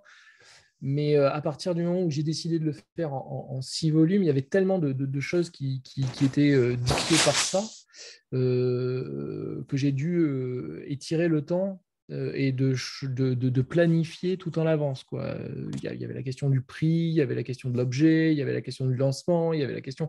Voilà, et donc voilà, je, je, je, je, sais que je tombe très mal parce que c'est la période électorale, mais néanmoins, en fait, c'est parce que j'en peux plus. J'ai très envie de le libérer, le livre. C'est que je, vis avec depuis vraiment maintenant longtemps. Et j'y pense tous les jours, presque tous les soirs. je me demande qu'est-ce que je peux faire de plus, qu'est-ce que je peux faire de plus, qu'est-ce que je peux inventer, etc. Et, maintenant, il faut qu'il va falloir qu'il faut, voilà, il fallait qu'il sorte. Donc, en gros, il y a une temporalité qui s'est posée à partir de je sais plus quand exactement, à partir de ma quand j'ai décidé de le faire en civil, j'ai écrit une sorte de rétro-planning très long jusqu'à la date de sortie, en essayant de rien oublier, en essayant de prendre toujours du temps nécessaire pour tout faire, et la traduction, et l'édition, et la fabrication, et la commercialisation, etc. Et, j'ai bien fait euh, parce que euh, la traduction a été assez longue, mais pas parce que Yoko était longue, mais c'est parce qu'en fait, elle a eu une interruption à un moment donné, donc il a fallu intégrer ça dans le planning. Enfin voilà, c'était très... Euh, c'est des temps longs d'édition, mais j'ai l'habitude en fait, j'ai un peu l'habitude. Mais néanmoins, des fois, ça commence à tirer en fait. J'ai envie que le livre sorte, j'ai envie de savoir ce que, si, les gens sont d'accord avec moi en fait. Et, et, et, voilà, c'est aussi pour ça que j'ai un peu libéré les livres en différentes opérations où j'envoie les livres aux libraires très tôt en avance. C'est aussi pour avoir un retour, quoi, pour me dire non, mais je ne suis pas tout seul, ou nous, on n'est pas tout seul, l'équipe, à, à, penser que ce livre est vraiment intéressant, qu'il a un pouvoir sympathique euh, qui permet euh, de porter euh, sur lui un regard fort et une bonne histoire. Quoi. Donc oui, c'est le temps très long et au bout d'un moment, il faut qu'il sorte. Quoi. Il y avait ces deux impératifs. Quoi. c'est super. Hein, plus jeune, un peu plus jeune, j'aurais pu attendre encore la meilleure date absolue, etc. Mais là, je là, j'ai envie. J'en ai, j'ai envie que ça sorte. je suis moins impatient. Alors, justement, Dominique, euh, vous avez longtemps enquêté sur, euh, sur McDowell. Euh, vous vous êtes entretenu également avec, avec son compagnon, Laurence Sénélic, et son premier éditeur, Robert Wyatt. C'est quand même un, travail de fond, véritablement, sur un auteur qui est décédé il y, a, il, y a, peu de temps, une vingtaine d'années. Qu'est-ce que vous avez appris en, en allant enquêter sur lui? Est-ce que ça a permis aussi d'avoir une, plus-value euh, évidemment bien plus forte sur une saga euh, aussi longue ah, euh, pour moi, c'est évident, ça fait partie de tous les, de toutes les, de ma checklist en fait. C'est-à-dire que quand l'auteur est décédé, il faut le faire exister. Et pour le faire exister, il faut lire et réunir toutes les informations qui, soient possibles. Et s'il n'existe pas d'informations réunies, ben dans ce cas-là, il faut les produire, les écrire, les mettre en forme, les collecter, et ça c'est intéressant. ensuite, euh, ce type, euh, enfin ce type, Michael McDowell est, très intéressant parce que c'est un homme de l'ombre. Euh, déjà, bah, de, de, par, de par son éditeur, les paperbacks originals, c'est vraiment, comme je vous ai dit, il a été, il a jamais eu de papier dans la presse, quoi. Malheureusement, pour aucun des romans qu'il a fait, que ce soit les romans historiques, les hardboiled ou toutes sortes de choses, mais en même temps, ça lui donnait une liberté de ton totalement euh, hallucinante. Il écrivait aussi sous pseudo. Et ensuite, quand sa deuxième carrière a commencé, sa carrière cinématographique, euh, euh, il est resté au scénario. Quoi. Voilà, il est pas, voilà, et puis il, il, acceptait tout à fait ça. Il était très, très humble dans un des. Enfin, il disait que, que lui, il n'écrivait pas euh, il n'écrivait pas pour l'histoire, en fait. Il, écrivait pour donner du plaisir aux gens, que les gens attrapent un de ses livres sans difficulté et plongent dedans et aient envie de tout lire et voir même d'autres livres de l'auteur, de, lui, quoi. Et ça, ça, ça lui plaisait beaucoup. Et euh, oui, il était très industrieux et très généreux. Et en même temps, il y avait cet équilibre parfait de, d'être souple sur ce qu'il était capable de faire, de très bien faire, et en même temps euh, d'être très, très modeste en fait. Et, euh, euh, très modeste. Et, euh, ça, ça, ça c'est le plus, truc le plus intéressant parce que cet équilibre-là, je, je, me devais aussi de le faire exister et déjà de le comprendre en fait. Ça m'a permis aussi de comprendre ce qu'était Blackwater, ce qu'était ce projet en particulier par rapport à tous ces autres livres. Euh, parce que j'ai lu deux autres, deux autres livres, qui avaient trois autres livres qui avaient été traduits en français. Ils sont assez différents. Bon, peut-être pas très forcément bien traduits, mais parce que c'était l'époque qui voulait ça. Hein, Ce pas les traducteurs. Mais euh, Blackwater est fondamentalement différent de tout ce qu'il avait fait. Et d'ailleurs, à, l'issue de Blackwater, quand il a arrêté, euh, quand il a fini, et il a dit, il a dit, voilà, j'ai tout donné, quoi, entre guillemets. C'est comme ça qu'il a dit. Hein. Il a dit, j'ai tout donné au roman, j'ai tout donné à la forme romanesque. De fait, un ou deux ans après, en fait, il, s'est vraiment euh, plongé dans l'écriture scénaristique. Et il n'est revenu au roman euh, qu'entre 96 et 99, en même temps qu'il a enseigné euh, l'écriture, qu'il a quitté Hollywood, il était malade, il était sous trithérapie. Il allait abandonner la trithérapie parce que c'était le tout début du cocktail, comme ça qu'on l'appelait aux États-Unis. Ça, ça, il allait abandonner et, et, il a commencé à réécrire plusieurs choses de, forme romanesque, mais ça l'intéressait moins. Et, c'est vrai que quand on lit Blackwater, qui est euh, une somme de 1200 pages, hein, euh, pour quelqu'un qui a déjà écrit 35 romans, c'est pas euh, pas anodin et c'est vraiment une œuvre à part en plus dans son dans sa bibliographie quoi. Il y a une, intentionnalité. plus il pardon, il a écrit en six mois, ce qui est incroyable. Il a écrit en six mois, euh, c'est juste, fou. Euh, printemps et été 82, euh, c'est, enfin, là on parle de, de, 1200 pages réussies. Quoi. C'est, vraiment, vraiment fascinant. Et le fait est que, le fait est que, j'ai oublié ce que je voulais dire. Alors, quel a été l'accueil au moment de la sortie? Ben, Ça a très bien marché, en fait. En fait, bon, après, les chiffres des paperbacks originaux sont très difficiles à trouver, mais ça, a vraiment très, très, très bien marché. Ça a été un gros, gros succès commercial.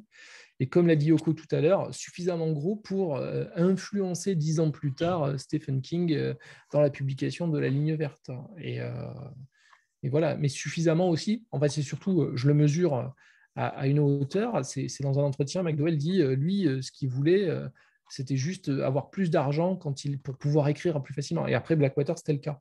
Donc oui, ça a été un gros succès. Quoi. Mais voilà. Mais après, difficile de savoir ce qu'il aurait fait parce que de toute façon, il est parti à Hollywood. Euh, écrire des scénarios, dont Beetlejuice, mais aussi d'autres choses. Ça, c'est plus relatif, c'est plus compliqué, l'histoire euh, est plus compliquée. Euh, justement, par rapport à, cet auteur-là, j'ai eu l'impression, en, préparant la rencontre, que vous étiez très proche en réalité, et notamment par rapport au fait de, faire découvrir au plus grand nombre des romans plus accessibles. J'ai eu l'impression que Monsieur Toussaint Louverture est dans une situation où, on a envie d'aller vers davantage de livres qui offrent plus de champs des possibles à certains ouvrages, à certains auteurs. Est-ce qu'il y a une, corrélation? Est-ce que vous vous sentez proche de cet auteur-là? Est-ce qu'il, est-ce que ça a fait partie aussi de votre cheminement pour le publier? Pas, ce fait-là, pas, pas, ce fait-là en particulier. Moi, vous savez, moi, je, viens de la littérature de, entre guillemets genre qui n'en est pas. Hein. J'ai appris, enfin, j'ai commencé, j'ai appris à lire. Non, j'ai commencé à lire très tard. Euh, j'étais euh, en fin du lycée, début de la fac, et euh, j'achetais mes livres dans des grandes surfaces et j'achetais que, finalement que les trucs clinquants et très gros. Et c'était des Dinner Coons, Dan Simmons, etc. Et en fait, pour moi, Blackwater, c'est payer mon tribut euh, c'est leur dire ce que je leur dois et c'est ma lettre d'amour à, tous ces livres qui sont des très très bons livres et des très bons auteurs et qui sont euh, étrangement rangés dans des euh, rayons ou considérés comme ou déconsidérés, même si aujourd'hui ça va mieux pour une grande partie d'entre eux, hein, parce que mais c'était on parle d'une époque, euh, on parle d'il y a plus de 25 ans. Donc, euh, euh, et, pour moi, Blackwater, c'est l'équilibre parfait entre ce que je dois à cette littérature, enfin, ce qui n'est pas une littérature en particulier, mais qui est, disons, la littérature des raconteurs d'histoire qui, ne veulent pas payer de mine, hein, qui, s'en foutent de ne pas avoir de critiques dans le New York Times ou dans Le Monde, mais qui veulent juste vraiment amener les lecteurs ailleurs et leur faire passer un bon moment. Et voilà, en plus de ça, il se trouve que Blackwater a d'autres couches de lecture, et ça, c'est juste euh, génial. Alors après, est-ce que, est que ça signifie quelque chose par rapport à, mes publications euh, Moi, je fais... Euh, enfin, moi, ça ne veut rien dire. Moi, j'ai toujours fait le grand écart entre plein de livres différents. Ça, ça, définit plus ou moins chaotiquement ce que je suis, mais l'être humain est chaotique imparfait euh, et pourtant euh, magnifique. Et puis voilà, euh, j'ai le droit d'avoir une maison d'édition qui est un peu comme ça aussi. Quoi. Magnifique, je fais de mon mieux, mais imparfaite, ça c'est certain. Mais, mais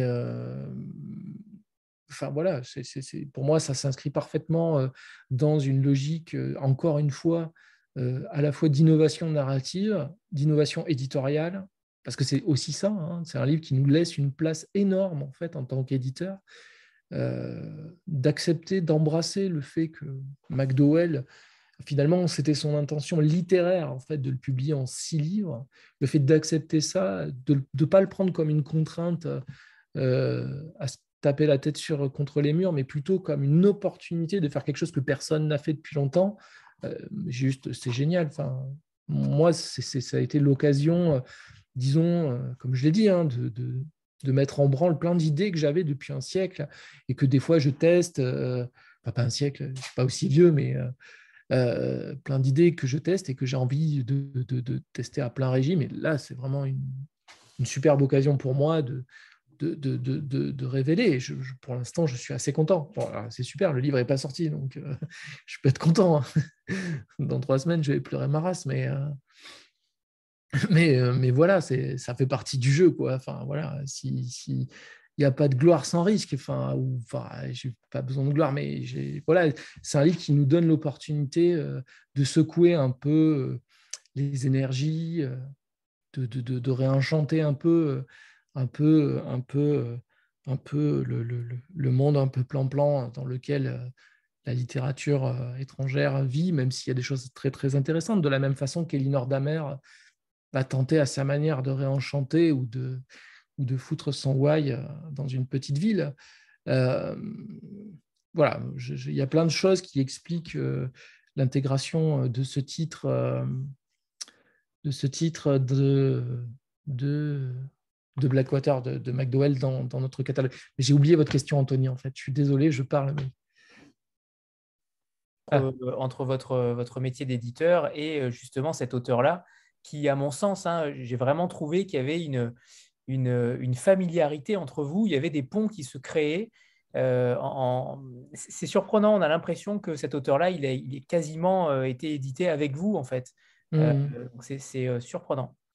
Bah, notamment pour l'enfance, notamment sur l'enfance, ah on parlera peut-être tout à l'heure, mais il disait quand même Je ne crois pas aux enfances heureuses. je ne pense pas qu'elle soit une bonne chose pour qui que ce soit. Je crois que les gens grandissent mieux en étant légèrement pervertis. Ouais, et oui, il avait une, théorie du monde euh, très très spécifique, hein, très très particulière, euh, euh, qui, qui, qui, vient, qui vient de sa propre histoire. D'ailleurs, Blackwater a son livre le plus autobiographique. Hein. et, cette dimension-là en rajoute par rapport à ses autres livres, rajoute quelque chose. On ne on peut pas dire qu'on le sente derrière tout, tout, tout, tout, ce qui se passe, mais il y a plein de choses qui, qui fleure la réalité, qui fleure, waouh, c'est bien vu, donc il y a quand même des chances que ça a été vrai, etc. Euh, et ça, et ça, ça, c'est intéressant parce que, parce qu'en effet, ça me rejoint sur une certaine noirceur euh, et en même temps une certaine magie de l'imagination parce que tout est aussi tout est dedans, euh, tout est tout est inclus dans dans, dans ça quoi. C'est-à-dire que la peur, comme le bonheur, naît aussi d'une forme d'imaginaire très, euh, très développé. Quoi, et, euh, voilà, voilà. Mais bon, Blackwater, vraiment, ne se prend pas la tête là-dessus. Enfin, il raconte énormément de choses, il, porte énormément de choses sans, sans en avoir l'air. Et ça, euh, ça c'est extrêmement fort. Quoi. J'adore, vraiment, je, je, trouve ça fascinant. Stéphanie, c'est à toi. Oui, bonsoir Dominique, bonsoir à tous. alors moi, ça m'intéresserait de savoir comment vous êtes tombé sur ce texte, parce que mmh. Vous êtes euh, bien sûr euh, connu pour euh, dénicher des, choses assez improbables que personne ne connaît en France en tout cas, ou de faire revivre des choses qui ont eu beaucoup de succès aux États-Unis souvent et, pas forcément chez nous. Donc, comment vous êtes tombé dessus et est-ce que ça vous a pas fait peur justement cette dimension très commerciale comme vous l'avez expliqué tout à l'heure? Et quelle était la réception dans d'autres pays également, si ça a été traduit dans d'autres langues éventuellement? Alors, euh, jamais traduit dans d'autres langues. Euh, et euh, je ne me rappelle pas comment je suis tombé dessus. on m'a posé plusieurs fois la question impossible de, impossible de, retrouver le truc. Je sais juste que, que l'un de mes détecteurs, qui est en fait un truc très simple, c'est si un texte est réédité plusieurs fois chez différents éditeurs, c'est un très bon indice pour moi. Et je sais que j'ai tiqué là-dessus. En fait, je l'ai vu chez plusieurs éditeurs différents. Et euh, ça a souvent été pour moi un indicateur avant même de, regarder ce qu'était vraiment le texte. Euh, voilà, donc je l'ai vu chez des éditeurs très différents et je me dis si des personnalités qui sont des éditeurs peuvent s'emparer euh, à 10 ans d'intervalle ou 5 ans d'intervalle d'un même livre, c'est qu'il y a quelque chose d'intéressant derrière. Et ensuite, il est possible, je dis il est possible hein, que ce soit dans ma quête de livres euh, très gros aussi. J'aime beaucoup, donc je l'ai dit, je suis assez obsédé par les très gros livres. Euh, et euh, les livres très multigénérationnels qui prennent le temps d'explorer des relations entre des personnages sur très longtemps. Peut-être, je ne sais pas. En tout cas, je sais que l'indice était là, et, mais malheureusement, je ne me rappelle plus quel a été le premier contact avec le, avec le titre. Vous aviez une autre, une autre question, je crois? Euh, non, c'était, c'était, c'était, enfin, vous avez répondu. Euh, mais alors, du coup, enfin, quand, quand, vous l'avez lu la première fois, parce que vous vous rappelez pas de la façon dont vous l'avez trouvé, mais quand vous l'avez lu la première fois, vous l'avez lu en anglais. Alors, euh, malheureusement, je, je, lis pas en anglais, hein, mais ah je lis pas. Moi, moi je, je, je, je, l'ai expliqué la dernière fois, je, je lis pas les livres que je, que je me décide à faire. En fait, je, je, je, je, j'utilise d'autres d'autres, euh, d'autres outils, d'autres, euh, choses pour me mener à la décision et je ne découvre que le texte lors de sa traduction en fait ou du, du, du, bride de sa traduction. En fait je travaille sur des indices sur comme un enquêteur. J'essaye de voir à travers tout ce qui a été écrit tout ce qui a été dit tout ce que je peux récolter sur le livre si celui-ci va m'intéresser en fait voilà. C'est, très lié à ma forme à une façon que j'ai de travailler qui en fait, je travaille sur le creux, enfin sur, euh, sur le miroir, sur le reflet en fait. J'essaye de voir euh, euh, le, reflet du livre dans les yeux des lecteurs et, qui l'ont déjà lu pour les livres étrangers bien entendu. Et j'essaye de voir ce reflet et de, de, le comprendre au mieux pour voir si je pourrais en faire quelque chose.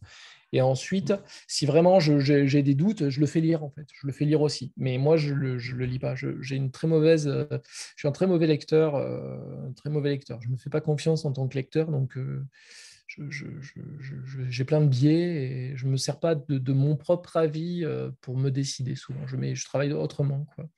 Et donc, ça veut dire que vous choisissez un texte à partir de, de la réception et euh, du succès potentiel plus que forcément euh, sa valeur, ça veut dire ça? Euh, ou de son insuccès aussi. Hein. Attention, c'est, tout est, pour moi, tout est révélateur. Même si un livre n'a pas marché, ça peut être intéressant aussi, en fait. C'est aussi ça. Ou s'il est refusé, c'est aussi ça. Il ne faut pas voir comme si je courais après, après, après, après les vainqueurs, en fait. Ça peut arriver aussi que ce soit des textes qui, qui aient été refusés, des textes qui ne qui trouvent pas preneur, des textes qui n'ont pas trouvé preneur alors que ça, ça, avait du sens. Beaucoup de livres que j'ai publiés avaient déjà été présentés à d'autres éditeurs qui, qui, qui, les avaient trouvés par d'autres chemins et qui ne les ont pas pris. Euh, voilà, McDowell, c'était qu'il est sorti il y a 40 ans. Quoi. Il y avait tout un quand même pas mal de temps pour qu'il soit publié, d'autant qu'il avait déjà été publié pour d'autres titres euh, en France. Donc, euh, donc voilà, ça, c'est aussi ces échecs-là qui sont révélateurs de choses, parce que ça me fait me poser la question, c'est pourquoi est-ce qu'ils l'ont euh, refusé et, je m'interroge là-dessus. Est-ce que c'était des bonnes raisons ou est-ce que c'était juste des, mauvaises raisons éditoriales? Voilà. Et après, ensuite, je fais mon chemin là-dedans. Après, euh, on parle de textes qui n'ont jamais été traduits. Quand il s'agit de textes qui ont déjà des traductions, qui, euh, qui sont écrits directement en français, euh, le process est un peu différent. en effet, je lis, même si je me défie, c'est-à-dire que je, suis en défiance vis-à-vis de moi-même, mais, mais, mais, voilà. Ah oui, si, il y avait le texte, le, oui, l'aspect populaire, enfin l'aspect grand public. Oui, en fait, vous aviez raison, ça m'a inquiété en fait. Quand j'ai découvert Blackwater, je me suis dit, ouais qu'est-ce que est-ce que j'ai vraiment ma place Est-ce que est-ce que je vais être capable de le de, de, faire un, livre comme ça Est-ce que je vais être capable de porter un livre qui est théoriquement très grand public, qui n'est pas un livre d'horreur comme il a toujours été brandé aux États-Unis? Aux États-Unis, il est resté dans une niche très très très précise, fantastique horreur. Ce qui à mon à mon humble avis est, une erreur quoi. C'est un livre qui dépasse ces codes et ce genre. Euh, néanmoins, euh, c'est vrai que quand j'ai commencé à le lire, euh, voilà. Mais petit à petit, justement, c'est ce que j'expliquais tout à l'heure. J'ai fait le cheminement. j'ai fait un cheminement où je me suis rendu compte que c'est pas du tout. Pas, c'est pas que bien écrit, c'est surtout très riche en fait. C'est très riche et ça fonctionne à plein de niveaux différents. Il y a, comme on l'a dit, des supports réflexifs, il y a, il y a des idées le matriarcat, mais il y en a d'autres idées, mais il y a aussi euh, un niveau euh, qui est très très fort, qui est euh, l'idée très Lovecraftienne et un peu King aussi du territoire littéraire, c'est-à-dire par exemple, Castle Rock, c'est le territoire littéraire de King à une époque, une ville imaginaire, avec sa périphérie, sa structure, etc. Et bien, Perdido et l'Alabama dans son ensemble est le territoire littéraire comme de McDowell. Et ça, ça veut dire quelque chose de très fort. C'est euh, et ce qui, fonctionne très bien dans le livre, c'est ce territoire en fait qui a l'air d'être un territoire réaliste, hein, qui existe. L'Alabama, ça existe. Perdido, ça existe. Euh, la rivière Perdido existe, la rivière Blackwater existe, mais elles ne se croisent pas, enfin, il n'y a pas de confluence. Donc tout ça existe, ce qui nous est raconté pourrait exister, sauf que quand on met le doigt dans... Quand on rentre à Perdido, en fait, il y a plein de petits marqueurs, des marqueurs un peu gothiques, mais aussi un peu macabres, euh, qui font que c'est comme si on arrivait à Poudlard, quoi. Et euh, il y a plein de petites choses liées, des petits signes qui sont disséminés partout. Il y a un cimetière indien qui n'a aucun rôle dans l'histoire, mais qui est cité. Vous voyez, c'est ça. Il y a aussi euh, dans, dans, il y a des sorts, il y a des quand les gens se parlent, en fait, quand ils s'insultent, finalement, presque toutes les insultes ont trait à la mort. Et euh, tout ça n'est pas euh, anodin, c'est une vraie volonté. Il a fait une sorte d'inventaire presque oulipien de toutes les choses un peu sombres et gothiques qu'on pourrait mettre dans un livre. Et ça fonctionne à plein régime, parce que même si ça n'apporte rien en premier à l'histoire, ça apporte quelque chose de très fort à l'ambiance, et ça, ça allie à ce petit territoire géographique et, euh, littéraire qui est lié à l'imaginaire. quoi. Bref, je me laisse aller. Et alors, je, je rebondis sur... Pardon, Stéphanie, vas-y. Non, mais c'est une autre question. Si tu veux en poser une autre avant, euh, oui, je voudrais juste rebondir sur ça, sur le côté euh, fictionnel ou non, parce qu'il y a cette note de l'auteur dès le début euh, qui dit que les choses ne sont pas forcément toutes fictives. Mm. Il y, a un doute sur cela, sur les, personnages. Est-ce qu'on a su, est-ce qu'on sait réellement ce qui est fictif totalement ou non? Est-ce qu'il a bah, voulu semer le doute? bah, il y, a une, il y, a une, anecdote enfin, qui m'a été rapportée par son compagnon qui dit que euh, quand le livre est sorti, quand les livres sont sortis, il les a envoyés à sa famille, avec qui il était vraiment, euh, qu'il avait rompu, hein, vraiment, euh, vraiment rompu. Et sa grande tante, hein, qui a l'air d'être la Marie-Love, une sorte de, matriarche du clan McDowell, lui a écrit Ça aurait pu être intéressant comme livre s'il n'avait été publié que pour nous. Voilà. C'est très particulier. Ça, en creux, ça veut dire que c'est un livre qui est très. Euh, il y a beaucoup de vérité derrière. Voilà, il y a beaucoup de vérité derrière. Y a... Et ce qui en fait aussi quelque chose de solide sur les relations, surtout humaines, qui sont le cœur du projet. Euh, le fait de vivre ensemble, le fait de vivre sous un même toit, le fait de vivre avec des gens euh, euh, des, vivants, mais aussi des morts, mais aussi des gens qui sont un peu entre les deux et qui ont une pression sur nous permanente. Euh, lui parlait de la famille comme un tuteur, comme un tronc planté en nous, et c'est très, euh, très présent dans, Blackwater, même si ce n'est pas le cœur, même si la thèse n'est pas là, c'est très présent. Et toutes ces couches surajoutées qui ne, se, qui ne font pas du tout un millefeuille impossible à déguster, fonctionnent très bien très très très très bien. Chacun peut y lire ce qu'il veut et surtout la relecture et on découvre plein de choses, des, des, des détails du livre 1 qui en fait font résonance au livre 5, etc. Tout fait sens, il y a plein de petites choses cachées et ça j'adore. Parce qu'en plus on n'est pas obligé, on n'est pas du tout, euh, une remarque de Sister ne va pas, euh, un peu bizarre, ne va pas nous choquer parce qu'elle est bizarre, Sister, c'est un personnage euh, du livre. Mais néanmoins quand on finit le livre ou quand on arrive un peu long, on se dit, ah putain, mais ouais, mais bien vu quoi. Et, et ça, j'adore, en fait, ces livres qui nous font réfléchir à ce qu'est un livre et surtout qui ont un aspect très ludique. Mais la publication en épisode est aussi liée à ça. Hein. C'est ça aussi, euh, rajouter une dimension très, euh, très interactive et nouvelle euh, avec, avec un roman, quoi, le transformer en autre chose. Dire qu'un seul tome, c'est un, une série, c'est un feuilleton, donc il vaudrait mieux les lire en, euh, de manière chronologique. Ça paraît euh, plutôt. Oui, on peut pas. Hein, on peut pas. difficile. On peut pas. C'est impossible, même s'il y a un résumé. Ça me paraît compliqué. On peut, on peut peut-être le 2, mais euh, à partir après, c'est dommage. Quoi. Non, non, c'est vrai que c'est une série. Donc, en gros, c'est incomplet si on n'en lit qu'un. Mais voilà, hein, comme une série, le premier est une sorte de pilote, présentation des personnages, montée des enjeux, quelques, quelques rebondissements très spécifiques, mais après, quand on le relit, on s'aperçoit que beaucoup de choses étaient déjà présentes. Là, quand Yoko lisait, je m'aperçois qu'il y avait des détails que je n'avais pas tout à fait repérés et qui étaient euh, déjà euh, en creux dans le prologue, euh, qui annonce déjà beaucoup de choses. Quoi. Et c'est ça, c'est. Ouais, moi, j'aime beaucoup. Moi, je l'ai lu, je ne sais plus combien de fois maintenant, je l'ai lu sept ou huit fois et bah, c'est plus possible que je puisse l'oublier, mais j'aurais vraiment aimé, j'aimerais vraiment pouvoir l'oublier pour recommencer, euh, recommencer et surtout avoir euh, des moments d'attente entre les livres. Alors on peut les binger, hein, tous les gens euh, que je connais, à qui je les ai confiés, ils les ont tous lus d'affilée, même si souvent dans les bons livres, je recommande surtout de lever le pied. Il y a, une fois qu'il est fini, il est fini. Donc il vaut mieux prendre son temps et peut-être jouer le jeu comme l'a voulu McDowell. Euh, après, euh, chacun fait comme il veut. Et c'est ça qui est super. C'est d'avoir mis en place le même dispositif afin que les gens ils aient le choix.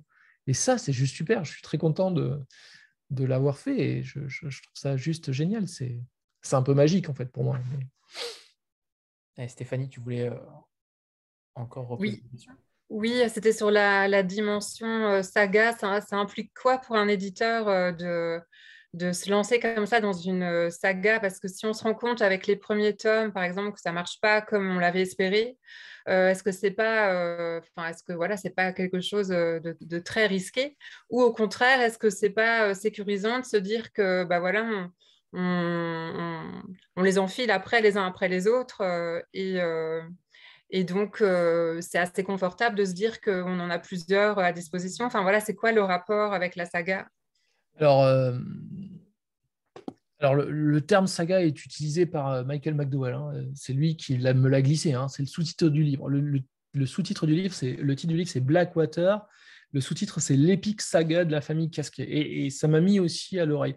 Alors, en effet, c'est à la fois. Euh... Alors, c'est pas euh, réconfortant. on l'a transformé. En, fait, nous, on l'a verrouillé avec notre diffuseur-distributeur afin que ça soit machine, en fait. La machine va se dérouler.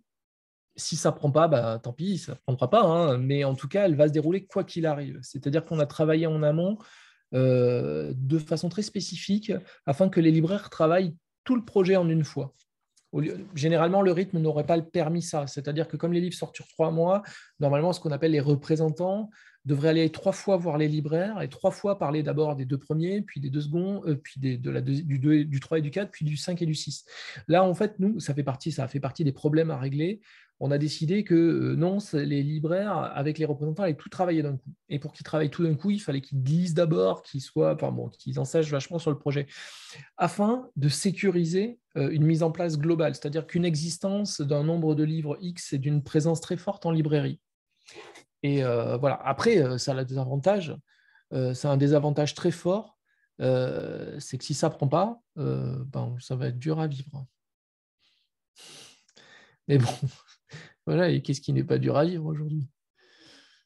Très, très hâte que. Ok.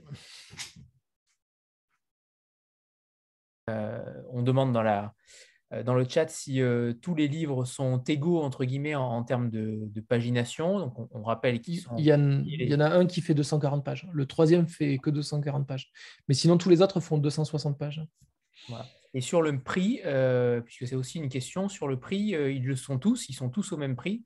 Oui. Et, on vous demande si c'est un pari économique risqué pour la maison euh, à la sortie de. Oui, oui, oui. là, là, c'est clairement. En fait, donc je reviens, je fais une. Je, vais, je, me doutais que la question viendrait. Donc je, fais, je reviens en arrière. Donc en fait, pour faire le feuilleton, il faut répondre. Moi, la réflexion que j'ai eue, c'est comment faire pour que des lecteurs achètent six fois un livre ou six livres ou euh, au moins tentent le coup sur les deux, trois premiers pour voir si ça leur plaît ou pas. Donc en gros, il fallait répondre ça. Il fallait que le prix soit le plus accessible possible. Et deux, que l'objet soit le plus fascinant possible, plus attirant possible, pour laisser une chance à l'histoire de se développer. Donc en gros, euh, partant de là, j'avais un vieux rêve, enfin une vieille forme que je voulais exploiter depuis longtemps, qui était le, fait de, créer un livre qui ressemblerait pas à un livre, qui ressemblerait à un une boîte de parfum ou un, paquet de cartes à jouer ou quelque chose comme ça. Et donc, je l'ai créé avec un, illustrateur, Pedro euh, Oyarbide. Euh, mais tout ça a un coût, un coût de création, un coût de fabrication. Et la seule façon de réussir à avoir six livres à 8,40 euros avec une fabrication totalement fantasmagorique, euh, c'est d'avoir un très gros tirage.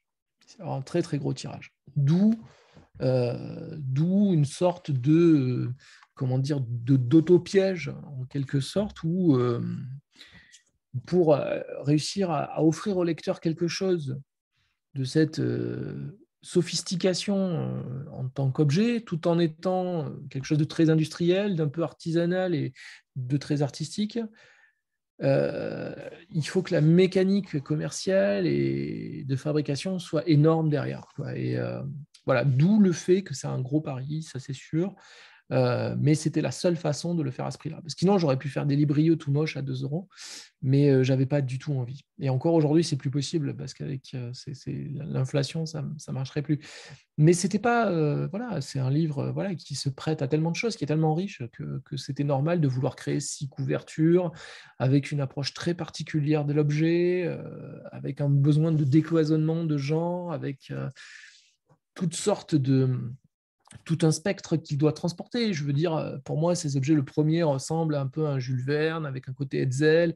Le deuxième, c'est direct du tatou. Le tout, c'est euh, du bling-bling, etc. Le troisième, il est un peu gothique, etc. etc. Il fallait vraiment euh, qu'il y ait une multiplicité de choses qui fassent que, que les lecteurs se disent Putain, j'ai accroché, mais en plus, il est hyper beau. Allez, vas-y, j'y vais. Et puis voilà, et puis, et puis, et puis voilà. Donc tout ça fait que accumuler, la seule réponse euh, industrielle euh, possible, c'était un très gros tirage. D'où en effet euh, un risque, un risque certain, mais mesurable. Jean-Marc. Oui, bonsoir Dominique. Bonsoir. Euh, je reste dans le, dans le côté économique et, le tirage parce qu'effectivement, je vois bien le, gros risque. J'imagine en même temps qu'acheter du papier et trouver une telle quantité de papier en ce moment, euh, ça a dû être un peu chaud aussi, même si vous l'avez fait euh, en amont. Sur, le, risque, effectivement, c'est un gros pari parce qu'on connaît ce modèle un peu de, de même si on ne peut pas l'apparenter aux collections, mais il y a toujours un peu d'attrition au fur et à mesure. Mais je vais renverser parce que je ne veux pas parler de ça, c'est trop négatif. Moi, je veux parler du côté positif finalement. Et si ça fonctionne encore mieux, pleinement, c'est presque frustrant parce qu'arriver à faire un retirage d'un livre comme ça, avec le travail de couverture qui est fait, ça sera quasiment impossible, j'imagine, sous ce format-là ou dans cette euh, collection. Donc, euh, je fais exprès de poser la question dans l'autre sens. Qu'est-ce qui se passe si c'est un énorme succès?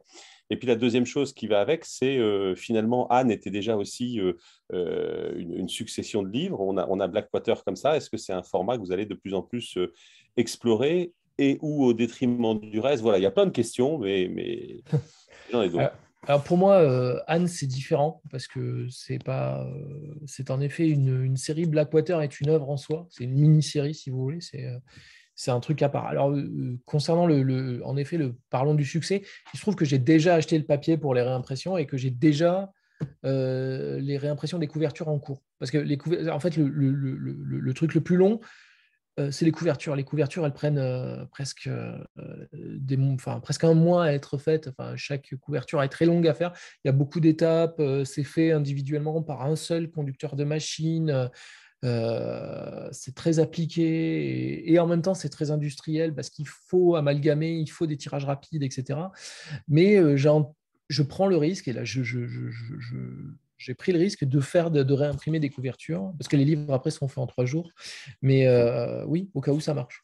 Ça veut dire que la mise en place a été, il y a eu des retours plutôt, plutôt favorables, non oui, largement. En fait, notre objectif, en gros, c'était d'avoir un global de 60 000 exemplaires mis en place sur toute la série. C'est-à-dire, j'ai tiré 130 ou 120 000 exemplaires, je ne me rappelle plus. Euh, et euh, mon objectif, c'était d'avoir une, une, mise en place globale de 120 000 pardon, de 60 000 exemplaires, euh, découpés à peu près comme suit, genre 15-16, 15-16, 14, 10, 10, 9, un truc comme ça. En effet, avec la décote euh, très connue euh, euh, possible. il se trouve que l'enthousiasme, enfin, trouve que ça a très bien marché. On va être à, à 80 000 exemplaires de mise en place. Donc, en gros, les acteurs du marché, que sont les libraires, ont vraiment accroché. Euh, c'est juste que c'est structuré différemment que ce que je pensais. Il y a une très grande, très grande envie du 1, du 2, mais parce qu'en fait, c'est les volumes que les libraires ont lus. Euh, du 3 aussi, puis un peu moins du 4, et euh, puis ça décote, décote normal après. Donc, mais au-dessus de ce que j'avais estimé. Donc en gros, oui, c'est tout est en place pour que ça, pour que, pour que ce soit, pour que, pour que le livre soit très visible euh, au début, en tout cas, quand il sera seul, il sera pas mal visible, mais surtout quand ils vont commencer à être deux puis trois, euh, sans être l'armée des clones, ils seront vraiment là. Euh, en juin, les six seront là au taquet pour la saga estivale. bon, bref, hein, je plaisante là. Mais oui, voilà. Donc, donc oui, moi je, fais le pari gagnant. Je ne vais, pas, je vais, pas jouer, je vais pas jouer. Alors après, s'agit-il d'un modèle Pas pour moi. Je n'ai pas d'autres livres analogues à ça. Anne, c'est un peu un truc à part. C'était l'envie d'avoir une nouvelle direction de fabrication et d'objets qui m'a beaucoup plu, avec des textes qui m'ont beaucoup plu. Et je trouve ça très chouette d'avoir renouvelé ma façon de faire des livres. Même si avec Blackwater, je trouve que je l'ai encore plus renouvelé parce que je suis allé beaucoup plus loin dans, dans la finalement dans l'objet, même si, euh, enfin, je ne sais pas si les gens se rendront compte, mais c'est, enfin, totalement euh, dingue, quoi. C'est ce qu'on a fait, quoi. Enfin, bon, c'est, à la fois euh, très accessible, très fascinant, ça plaît aux enfants comme aux adultes. Il y a une densité intellectuelle et, et passionnelle. On a mis énormément de choses dans les livres, en tant qu'objet, en tant qu'objet éditorial. Voilà, chaque détail a été pensé que ce soit la, il y a un arbre généalogique, je l'ai dessiné moi-même sous forme de rivière, on l'a fait évolutif, parce que dans l'édition originale, par exemple, cet arbre généalogique, il est euh, complet du début à la fin, en fait, et donc ça spoil énormément, alors on a trouvé ça complètement fou, euh, on a rajouté aussi l'arbre généalogique des domestiques, qui ont un rôle extrêmement important, enfin voilà, le plan de la ville, euh, je l'ai dessiné moi-même, bon, c'est pas la folie, hein, j'ai fait ça sous Paint, hein, mais... L'idée, c'est que c'est évolutif et que ça suit le lecteur sans rien spoiler tous les résumés sont pensés, tout, tout est. Voilà, euh, c'est, voilà, vous rentrez dans un monde, quoi, dans un petit monde qui est le monde de Blackwater. Quoi, et, euh, et commercialement aussi, en fait, tout, tout, va dans le même sens. Tout, va dans le même sens avec cette. Euh, voilà.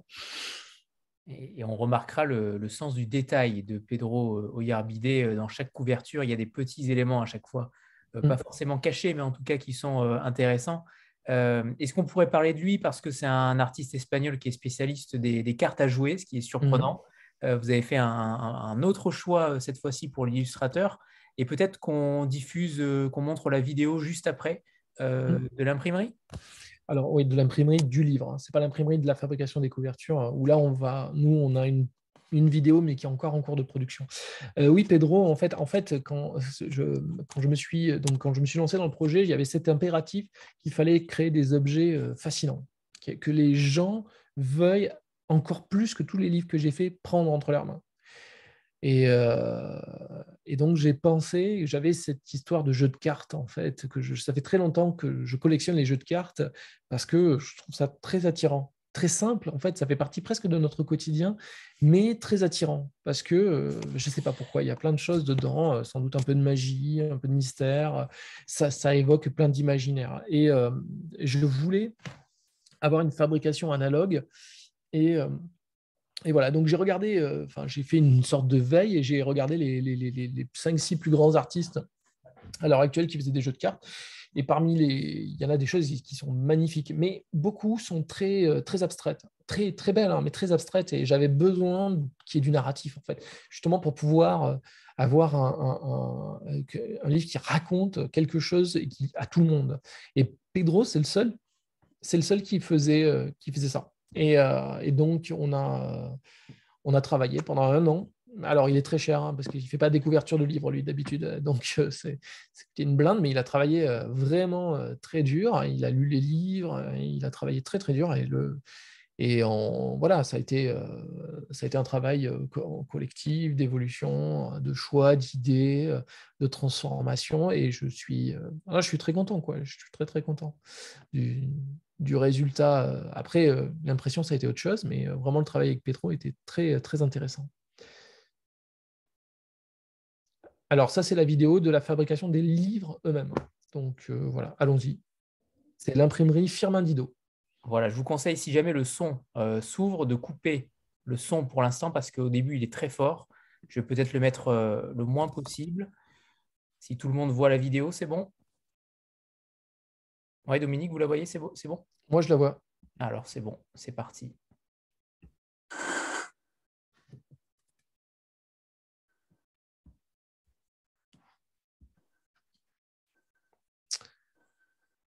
Donc là, euh, je ne sais pas si les gens m'entendent. Ouais. Oui, c'est bon. Donc là, en fait, c'est Blackwater est imprimé sur des rotatifs. Ce sont les machines qui font essentiellement du livre de poche, mais qui font aussi des très très gros tirages. Donc là, vous voyez, en fait, ça, c'est ce qu'on appelle la forme imprimante. Ça, c'est les pages type, c'est ça qui imprime. Et le papier se déroule en bobine. Vous voyez là, la forme en bas, ça, c'est ce qu'on appelle la forme imprimante. Vous pouvez continuer, c'est pas grave, hein, je ne vais pas faire un cours. Et c'est ça qui imprime les pages. Euh, qui imprime les pages. Donc, tout le livre est imprimé recto verso en moins de, euh, en moins de quelques secondes. Vous allez voir le rythme après. Et ensuite, ailleurs, dans l'imprimerie, dans on va le voir après, on insère les, les, couvertures qui ont été fabriquées dans une autre imprimerie, imprimerie, mais une imprimerie à Bègle, juste à côté de là où j'habite. Donc là, ça a déjà été découpé on peut voir qu'en fait, on n'a plus une grande feuille, on a juste des bandes de papier qui font deux pages. Et ça va être assemblé. Et d'un autre côté, les couvertures vont arriver et on va façonner euh, le livre d'un coup. Ça va à une vitesse complètement hallucinante. Alors, en effet, euh, les standards de qualité ne sont pas tout à fait les mêmes que ceux qu'on a d'habitude, mais c'était le seul moyen euh, pour pouvoir atteindre un prix, de 8,40 de 8,40 l'unité. Donc là, on va faire le tour. Donc, c'est une très, très grosse machine. Euh, j'ai oublié le nom de la machine. C'est pas une rotopage. Bon, bref. Et voilà, si vous regardez le petit cadran en haut, c'est le nombre de livres qui sortent. Vous voyez? C'était le tout début du premier tirage, 1626, 1627. Ça va très vite. Et là, vous voyez les livres qui sortent, qui ont été directement façonnés. Donc ça va, ce rythme-là, c'est extrêmement rapide. Donc euh, ils ont été tirés en novembre dernier. Et donc là, on va faire le tour de la machine. Donc vous avez les livres qui sortent. C'est un processus un peu magique en fait. J'adore. Donc là, il va y avoir une sorte de, de massicotage, c'est-à-dire qu'on découpe euh, chaque bord, hop, le livre est nickel, tel qu'il sera fini. Alors il est un peu relevé parce que la, couverture a été à peine pliée pour ne pas, euh, pas être trop abîmée. Et hop, il est passé entre des serreuses. il va être filmé, ils vont être filmés par paquet. Là, vous voyez euh, une machine, c'est la machine euh, du tout début en fait où on insère les couvertures. Alors on les voit pas bien les couvertures, mais ces grosses machines qui passent là, ce sont des, pinces où, les couvertures sont prises et vont être euh, encartées dans, dans le livre. Enfin, on va encarter le livre dans cette couverture. Donc là, la grosse machine et on revient au début. Allez, et on va voir le petit gars qui met les couvertures. Ah, le petit gars là, le voilà. C'est lui qui surveille un peu. Euh, il met les couvertures euh, dans la machine. Alors pour l'anecdote, enfin je raconterai peut-être après. Donc voilà, là vous avez les couvertures à plat donc qui a été fabriqué ailleurs et amené ici. Hop, il glisse, il, il, fait il les met au taquet. Alors, c'était très dur parce que pour obtenir des livres euh, parfaits euh, qui sont presque euh, très qualitatifs sur ces machines, c'est très compliqué parce que c'est des process ultra industriels qui vont très très vite. Le contrôle est qualité est très aléatoire. Et, et, là, ils ont vraiment, ils se sont vraiment impliqués. Il y a vraiment, j'ai vraiment senti et j'étais rassuré. rassuré parce qu'on fait des couvertures pendant des mois et des mois sur lesquelles on sue euh, et, si après ça merde que c'est de traviole, euh, voilà. Je dis pas que c'est parfait, mais c'est euh, dans, les, dans les standards. Et, voilà, et vous avez un livre assez sophistiqué pour 8,40 euros. voilà. Est-ce qu'on... Merci, merci Dominique pour ce partage. Est-ce qu'on peut parler aussi des, des précommandes, peut-être des coffrets aussi Pour l'instant, il n'y a pas de coffret parce que euh, c'est très compliqué en fait. Les coffrets, euh, je, l'ai testé avec Anne justement, c'est vraiment euh, très compliqué. J'aimerais bien, tout le monde aimerait bien, mais c'est pas que graphiquement compliqué, c'est juste c'est des logiques commerciales et des logiques de fabrication. Il faut faire les coffrets, il faut les plier, il faut mettre les livres dedans, il faut trouver les livres, il faut les envoyer. C'est très très compliqué. J'aimerais bien, mais je le sens là, je me sens un peu serré dans le temps pour, pour les faire. J'y réfléchis. Mais après, c'est j'aimerais bien, vous savez bien, moi j'aime bien les goodies, j'aime bien les gadgets, euh, j'aimerais bien le faire. C'est juste que, bon, pour l'instant, euh, j'y suis pas arrivé. Donc, euh, ça viendra peut-être si j'ai du temps. Bon, parfait. j'aimerais revenir sur le, sur le travail de McDowell parce que mmh. tout à l'heure, vous avez dit que vous aviez lu deux ou trois autres livres. Est-ce que vous pouvez nous parler de cet univers-là? Est-ce qu'il il y a une possibilité que McDowell intervienne peut-être plus tard euh, chez Monsieur Toussaint Louverture.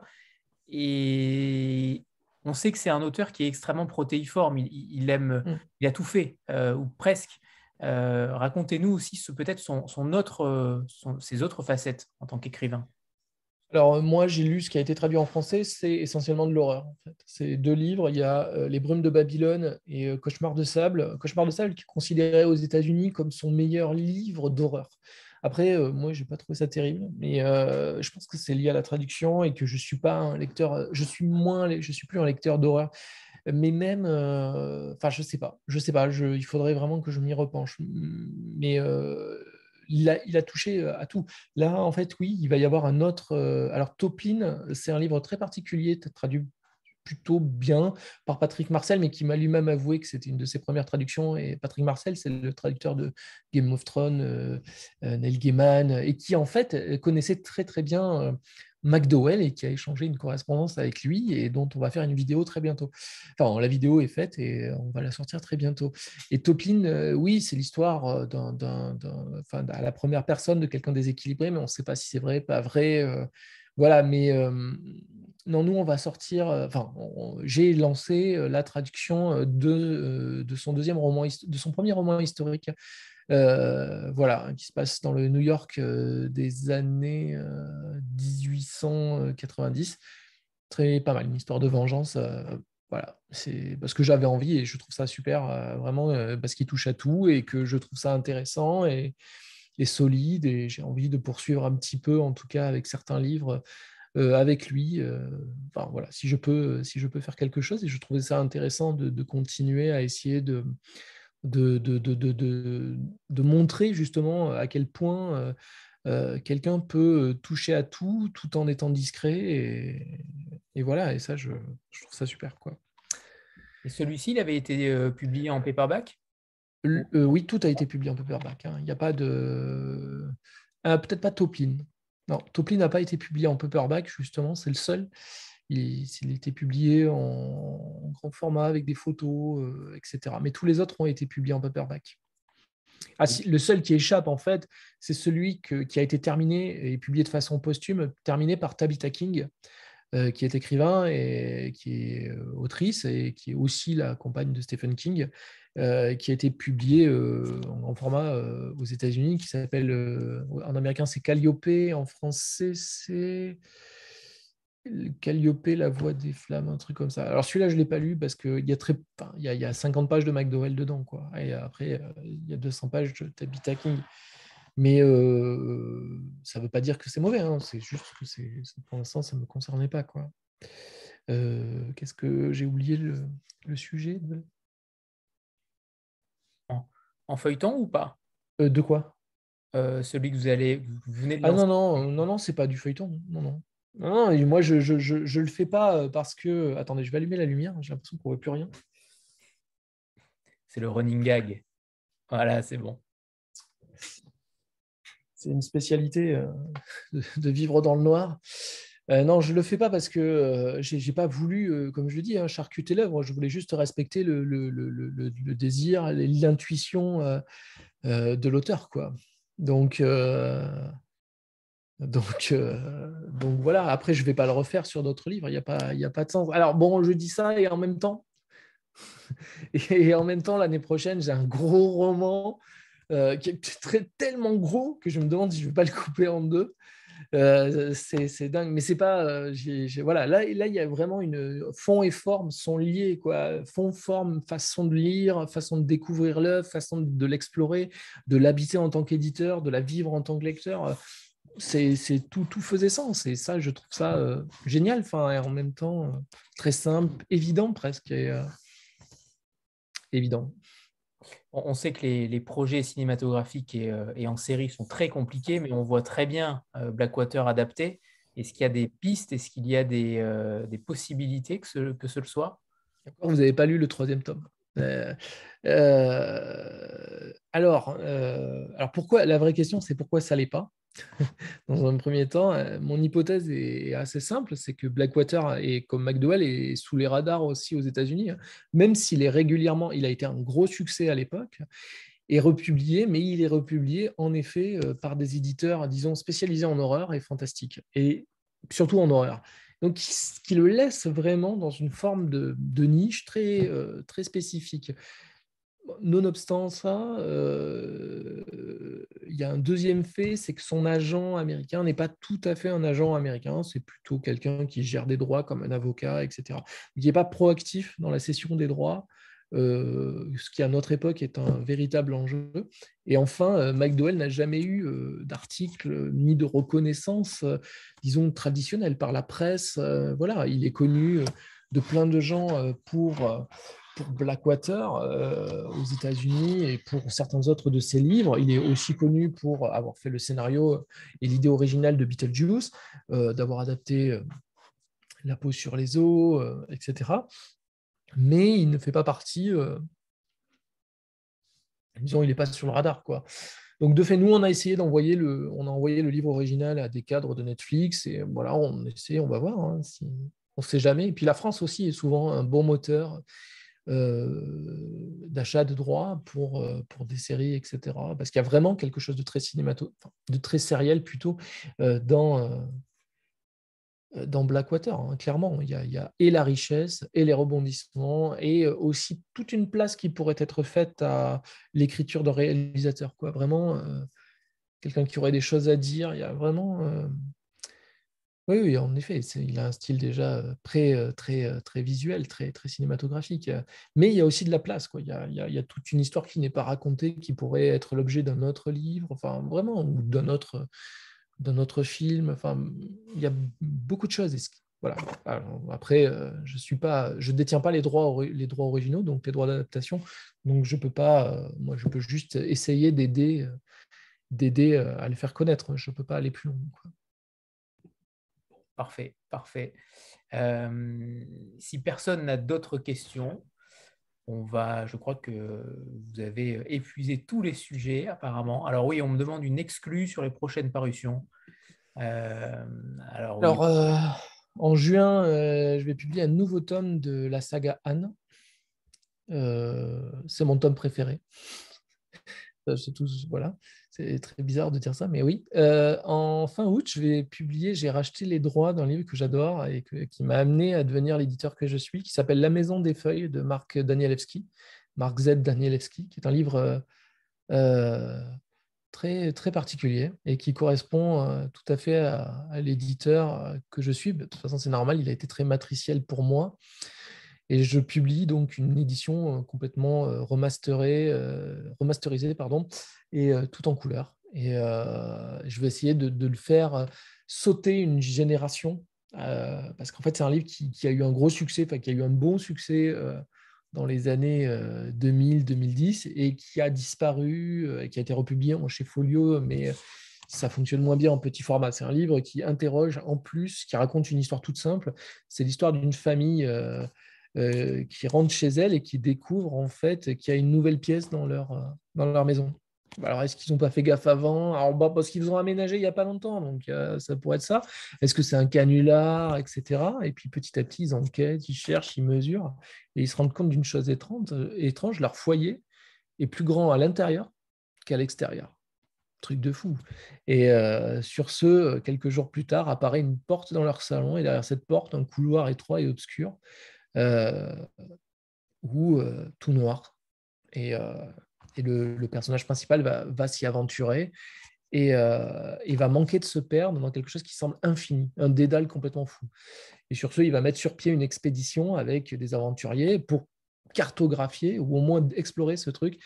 Et là, commence la maison des feuilles. Voilà. Et ça, c'est un gros truc. Ensuite, je vais publier un grand animal, c'est ma collection un peu euh, fétiche de titres cultes, euh, grands. Euh, La collection que tout le monde collectionne, justement. D'accord. je vais publier un très très bon livre qui a disparu des librairies qui s'appelle Le livre d'Ebenezer Lepage de J.B. Edwards. C'est un livre génial, c'est très difficile à définir. C'est l'histoire qui se passe à Guernesey, c'est l'histoire d'un gars sur la fin de sa vie, un peu cariâtre, mauvais, mauvais tempérament et qui raconte sa vie de façon euh, complètement hallucinante. Il nous raconte tous les détails de sa jeunesse, de ses amitiés, de la vie, de la société, de son village, de la façon dont il, euh, dont il cultive. Et c'est fascinant. C'est ce que la littérature a de plus incroyable. On ne sait pas très bien classer. Est-ce que c'est un roman? Est-ce que c'est une tranche de vie? Est-ce que c'est ça? Mais c'est, on y est, quoi. On y est, c'est beau, il y a de l'émotion, c'est fascinant, c'est fascinant. Et euh, il est paru euh, chez Maurice Nadeau il y a très longtemps, puis en point, ça s'appelait Sarnia. Ça s'appelait Sarnia. Euh, je préfère largement le titre original qui s'appelle Le livre d'Ebenezer Lepage. Et en plus, l'histoire du livre est, est, excellente elle aussi parce que parce que l'auteur, en fait, euh, n'a jamais été publié de son vivant. Il avait écrit ce, gros manuscrit. Il avait même écrit euh, la suite, parce qu'il y en avait un terroriste c'était une trilogie. Il était tellement déçu de ne pas trouver d'éditeur qu'il a jeté le deuxième au feu. C'est vraiment un truc. Et le, livre, il l'a confié à un jeune couple qui, euh, qui, était, là-bas. Il faut savoir que lui n'a pas vécu tout ça. Hein. Il a habité à Guernesey, il a grandi, mais après, il n'a pas vécu tout ça. C'est vraiment une histoire d'imagination et c'est juste formidable. Et donc, quand il est mort, euh, bah, euh, ça a été publié post-mortem. L'œuvre a connu un très, très grand succès en Angleterre. voilà, et c'est juste un livre fascinant et avec un très beau avec un, auteur euh, exceptionnel. Voilà, bon là c'est déjà pas mal, j'ai pas juste spoilé pas mal de choses quoi. Vous avoir. Pas de euh, problème là, ça va. Le, tome 2 des monstres, euh, est-ce que c'est envisagé, envisageable? C'est compliqué.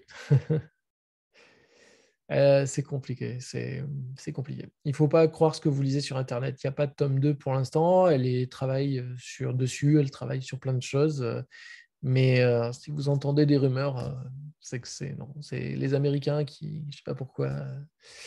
pour l'instant, il n'est pas, il pas sur le point de sortir. voilà. Désolé. on, l'attendait, on l'attendait, mais il viendra peut-être un jour. Peut-être un jour, peut-être un jour. Peut-être, on l'espère. Alors, il est... oui, dites-moi, Dominique, oui. Non, est-ce que si quelqu'un a d'autres questions, je vais regarder le fil. Est-ce qu'il y avait des questions? Euh, euh, euh, Est-ce que je fais des partenariats avec des blogueurs? Non. hors opération spéciale, alors les exclus, vous les avez. D'autres parutions, voilà. Alors, parution, oui, je l'ai dit. Il y en aura un livre. le coffret, d'accord, non, ça on l'avait vu. non, non, non, j'avais vu une question intéressante, mais il y en avait plein. Les frais de postaux sont-ils élevés? Je ne sais pas. Ok. Peut-être sur le public cible que vous visez avec le livre, vu qu'il y a un, ah. il y a un public euh, Alors non, il n'y a pas de public cible. Après, c'est très compliqué quand on parle de large public. En fait, c'est très compliqué. C'est la cible la plus euh, mouvante qui soit. On essaie de... Euh, c'est compliqué. C'est pour ça que je l'ai positionné aussi en poche, parce que c'est le rayon où il y a le plus grand spectre de lecteurs. Il y a des lecteurs assez jeunes et des lecteurs beaucoup plus âgés qui vont en poche et ça ne freine jamais, euh, comme peut l'être un grand format ou comme peut l'être du young adulte. Non, j'ai pas de. pas de lecteur cible. Je sais que c'est un livre qui fonctionne à plein de niveaux et donc pour plein de lecteurs différents. Euh, voilà, qui peut plaire à des très jeunes lecteurs, je l'ai dit, à partir de 14 ans, mais qui peut plaire aussi à des, euh, à des routards de la lecture, euh, vraiment, qui, et puis des gens qui veulent juste se divertir, des gens qui veulent chercher autre chose, des, des gens à différents moments de leur carrière de lecture. C'est assez évanescent comme public, donc je cible pas en particulier parce que ça serait euh, se tromper, se, tromper. Je, laisse faire désormais euh, l'objet que j'ai créé et le livre que McDowell a écrit, euh, en espérant qu'on trouve, que, ça trouve son chemin. Quoi. Un petit mot sur le récent Zephyr Alabama. Qu'est-ce que vous voulez savoir Zephyr Alabama, c'est super. C'est un trésor. Ah, c'est vrai, c'est un trésor. C'est un livre un peu magique. C'est comme Jardin euh, non, euh, comme euh, merde, le Simmons, merde, j'ai oublié. Jardin d'été, non, je ne sais plus comment ça s'appelle. Nuit d'été de Dan Simmons, ou comme Stand By Me, ou ça, de King. C'est un livre totalement intemporel sur la jeunesse, sur le fait de rêver. Il y a, il y a beaucoup de proximité entre Anne et Cory. C'est le pouvoir de l'imagination, c'est le pouvoir de l'écriture, c'est le pouvoir de vivre à 100 à l'heure, tous les rêves qu'on veut quand on est jeune c'est l'amitié, c'est tout, quoi. C'est une Madeleine, c'est les Goonies euh, plus euh, Super 8, plus, euh, je sais pas, c'est vraiment très réussi. C'est un, un, vrai trésor. Je suis très content de l'avoir. C'est encore un livre totalement transversal. Je le publie en Monsieur Toussaint l'Aventure. En fait, il est aussi pour tout le monde, quoi. Ce livre-là, il est. C'est un livre qui fait rire, qui fait pleurer, qui fait passer un bon moment. C'est chouette. C'est un livre dans lequel on a envie d'y revenir. C'est un livre un peu univers aussi, un peu comme Blackwater. Quoi. Sauf que cette fois-ci, la ville, c'est pas Perdido, c'est Zephyr, Alabama, qui est le vrai cœur, euh, le vrai cœur du livre. C'est l'histoire d'un petit garçon. Euh, enfin, c'est l'histoire d'un écrivain qui décide de raconter son enfance dans sa ville, qui était une sorte de terrain de jeu génial et immense il raconte donc euh, par épisode, divisé sur quatre saisons d'une année, euh, sa vie avec ses amis, euh, son, premier, son premier crush, le premier jour d'école, son vélo, et puis aussi sa vie, cette ville où la vision qu'il en a, la vision complètement fantasmée de, de ce qu'il voit. Quoi, qui, qui, bon, parce qu'il nous dit qu'il y a un monstre dans sa rivière, euh, il dit qu'il y a une vieille femme qui a des pouvoirs, il dit qu'il y a des voitures qui sont pilotées par des fantômes, il dit qu'il a des ailes de temps en temps. C'est pour ça qu'il y a une proximité avec Anne, et j'adore ses caractères, ses personnages. Euh, enfin, cette façon de rendre l'enfance complètement magique, je trouve ça juste euh, génial, je trouve ça doux, je trouve ça un échappatoire. c'est vraiment grand livre, grand livre qui, plaît, qui peut plaire à beaucoup de gens différents. C'est vraiment. Ouais, on a essayé de faire un objet aussi à la hauteur de ce qu'était ce livre. Et il y a aussi un fil rouge. Il y a aussi un fil rouge qui est un thriller, mais il ne faut pas confondre. C'est pas un thriller. Au début, l'histoire commence. Il fait une tournée. Son père est laitier il fait une tournée, c'est dans les années 60. Euh, et, là, il y a une voiture dans la tournée qui fonce et qui fonce dans un lac, un lac sans fond. Alors le père, il s'arrête, il court, il plonge dans l'eau et essaye de, sauver le gars qui, est au volant. Et en fait, il s'aperçoit, le père s'aperçoit que le gars au volant, il a les mains euh, attachées, ligotées euh, au, volant. Il, a le cou qui ne tient plus, il a la tête complètement tuméfiée et il peut rien faire. C'est une vision d'horreur et la voiture plonge dans les profondeurs sans qu'on sache qui c'est, etc. Et cette vision va marquer euh, le père de Cory et le faire tomber dans une sorte de, dépression, parce que lui-même croyait que la ville était, euh, était juste un endroit, zéphyr, un endroit protégé de ce genre de choses, et ce n'est pas le cas. Et voilà. Et, donc le livre va, on va chercher, parce que bien sûr à ce moment-là, Corinne, lui, n'a pas plongé dans l'eau, et il s'aperçoit qu'il y a quelqu'un à l'orée des bois, une silhouette mais qui On ne sait pas. Donc il y a aussi une sorte d'enquête sur qui a commis cet affreux euh, massacre, cet affreux meurtre qui a mis. Euh, voilà, donc il y a tout, euh, tout, tout plein d'histoires. Oui, Souvenir de Marny est une pépite aussi, en effet, dans un autre genre. Hein. Décidément, que des pépites. on va refaire une, une petite photo de groupe. Voilà. Merci en tout cas à tous. moi aussi, je l'ai. 3, 2, 1. Attends, moi j'ai un autre. Bon, parfait, merci. Merci infiniment euh, à, Yoko euh, euh, qui, a encore sa caméra, qui est encore présente, mais qui ne le sait pas. Heureusement, on a coupé son micro. merci Yoko et, merci Dominique, évidemment. Merci à vous. Merci à vous. Et une fois de plus, on n'est jamais déçu avec, avec Dominique Borde. C'était passionnant et on espère que Blackwater aura un immense succès puisque on rappelle que ça sort le 7 avril prochain, et donc tous les 15 jours, le premier, euh, la crue, et ensuite ce sera la digue, la, maison pour le tome 3, et qui sortiront donc tous les 15 jours. Euh, on vous le conseille évidemment. Alors merci, merci beaucoup Dominique pour votre temps et cette petite vidéo aussi sur l'imprimerie où ouais, c'est sympa. au cœur de votre métier.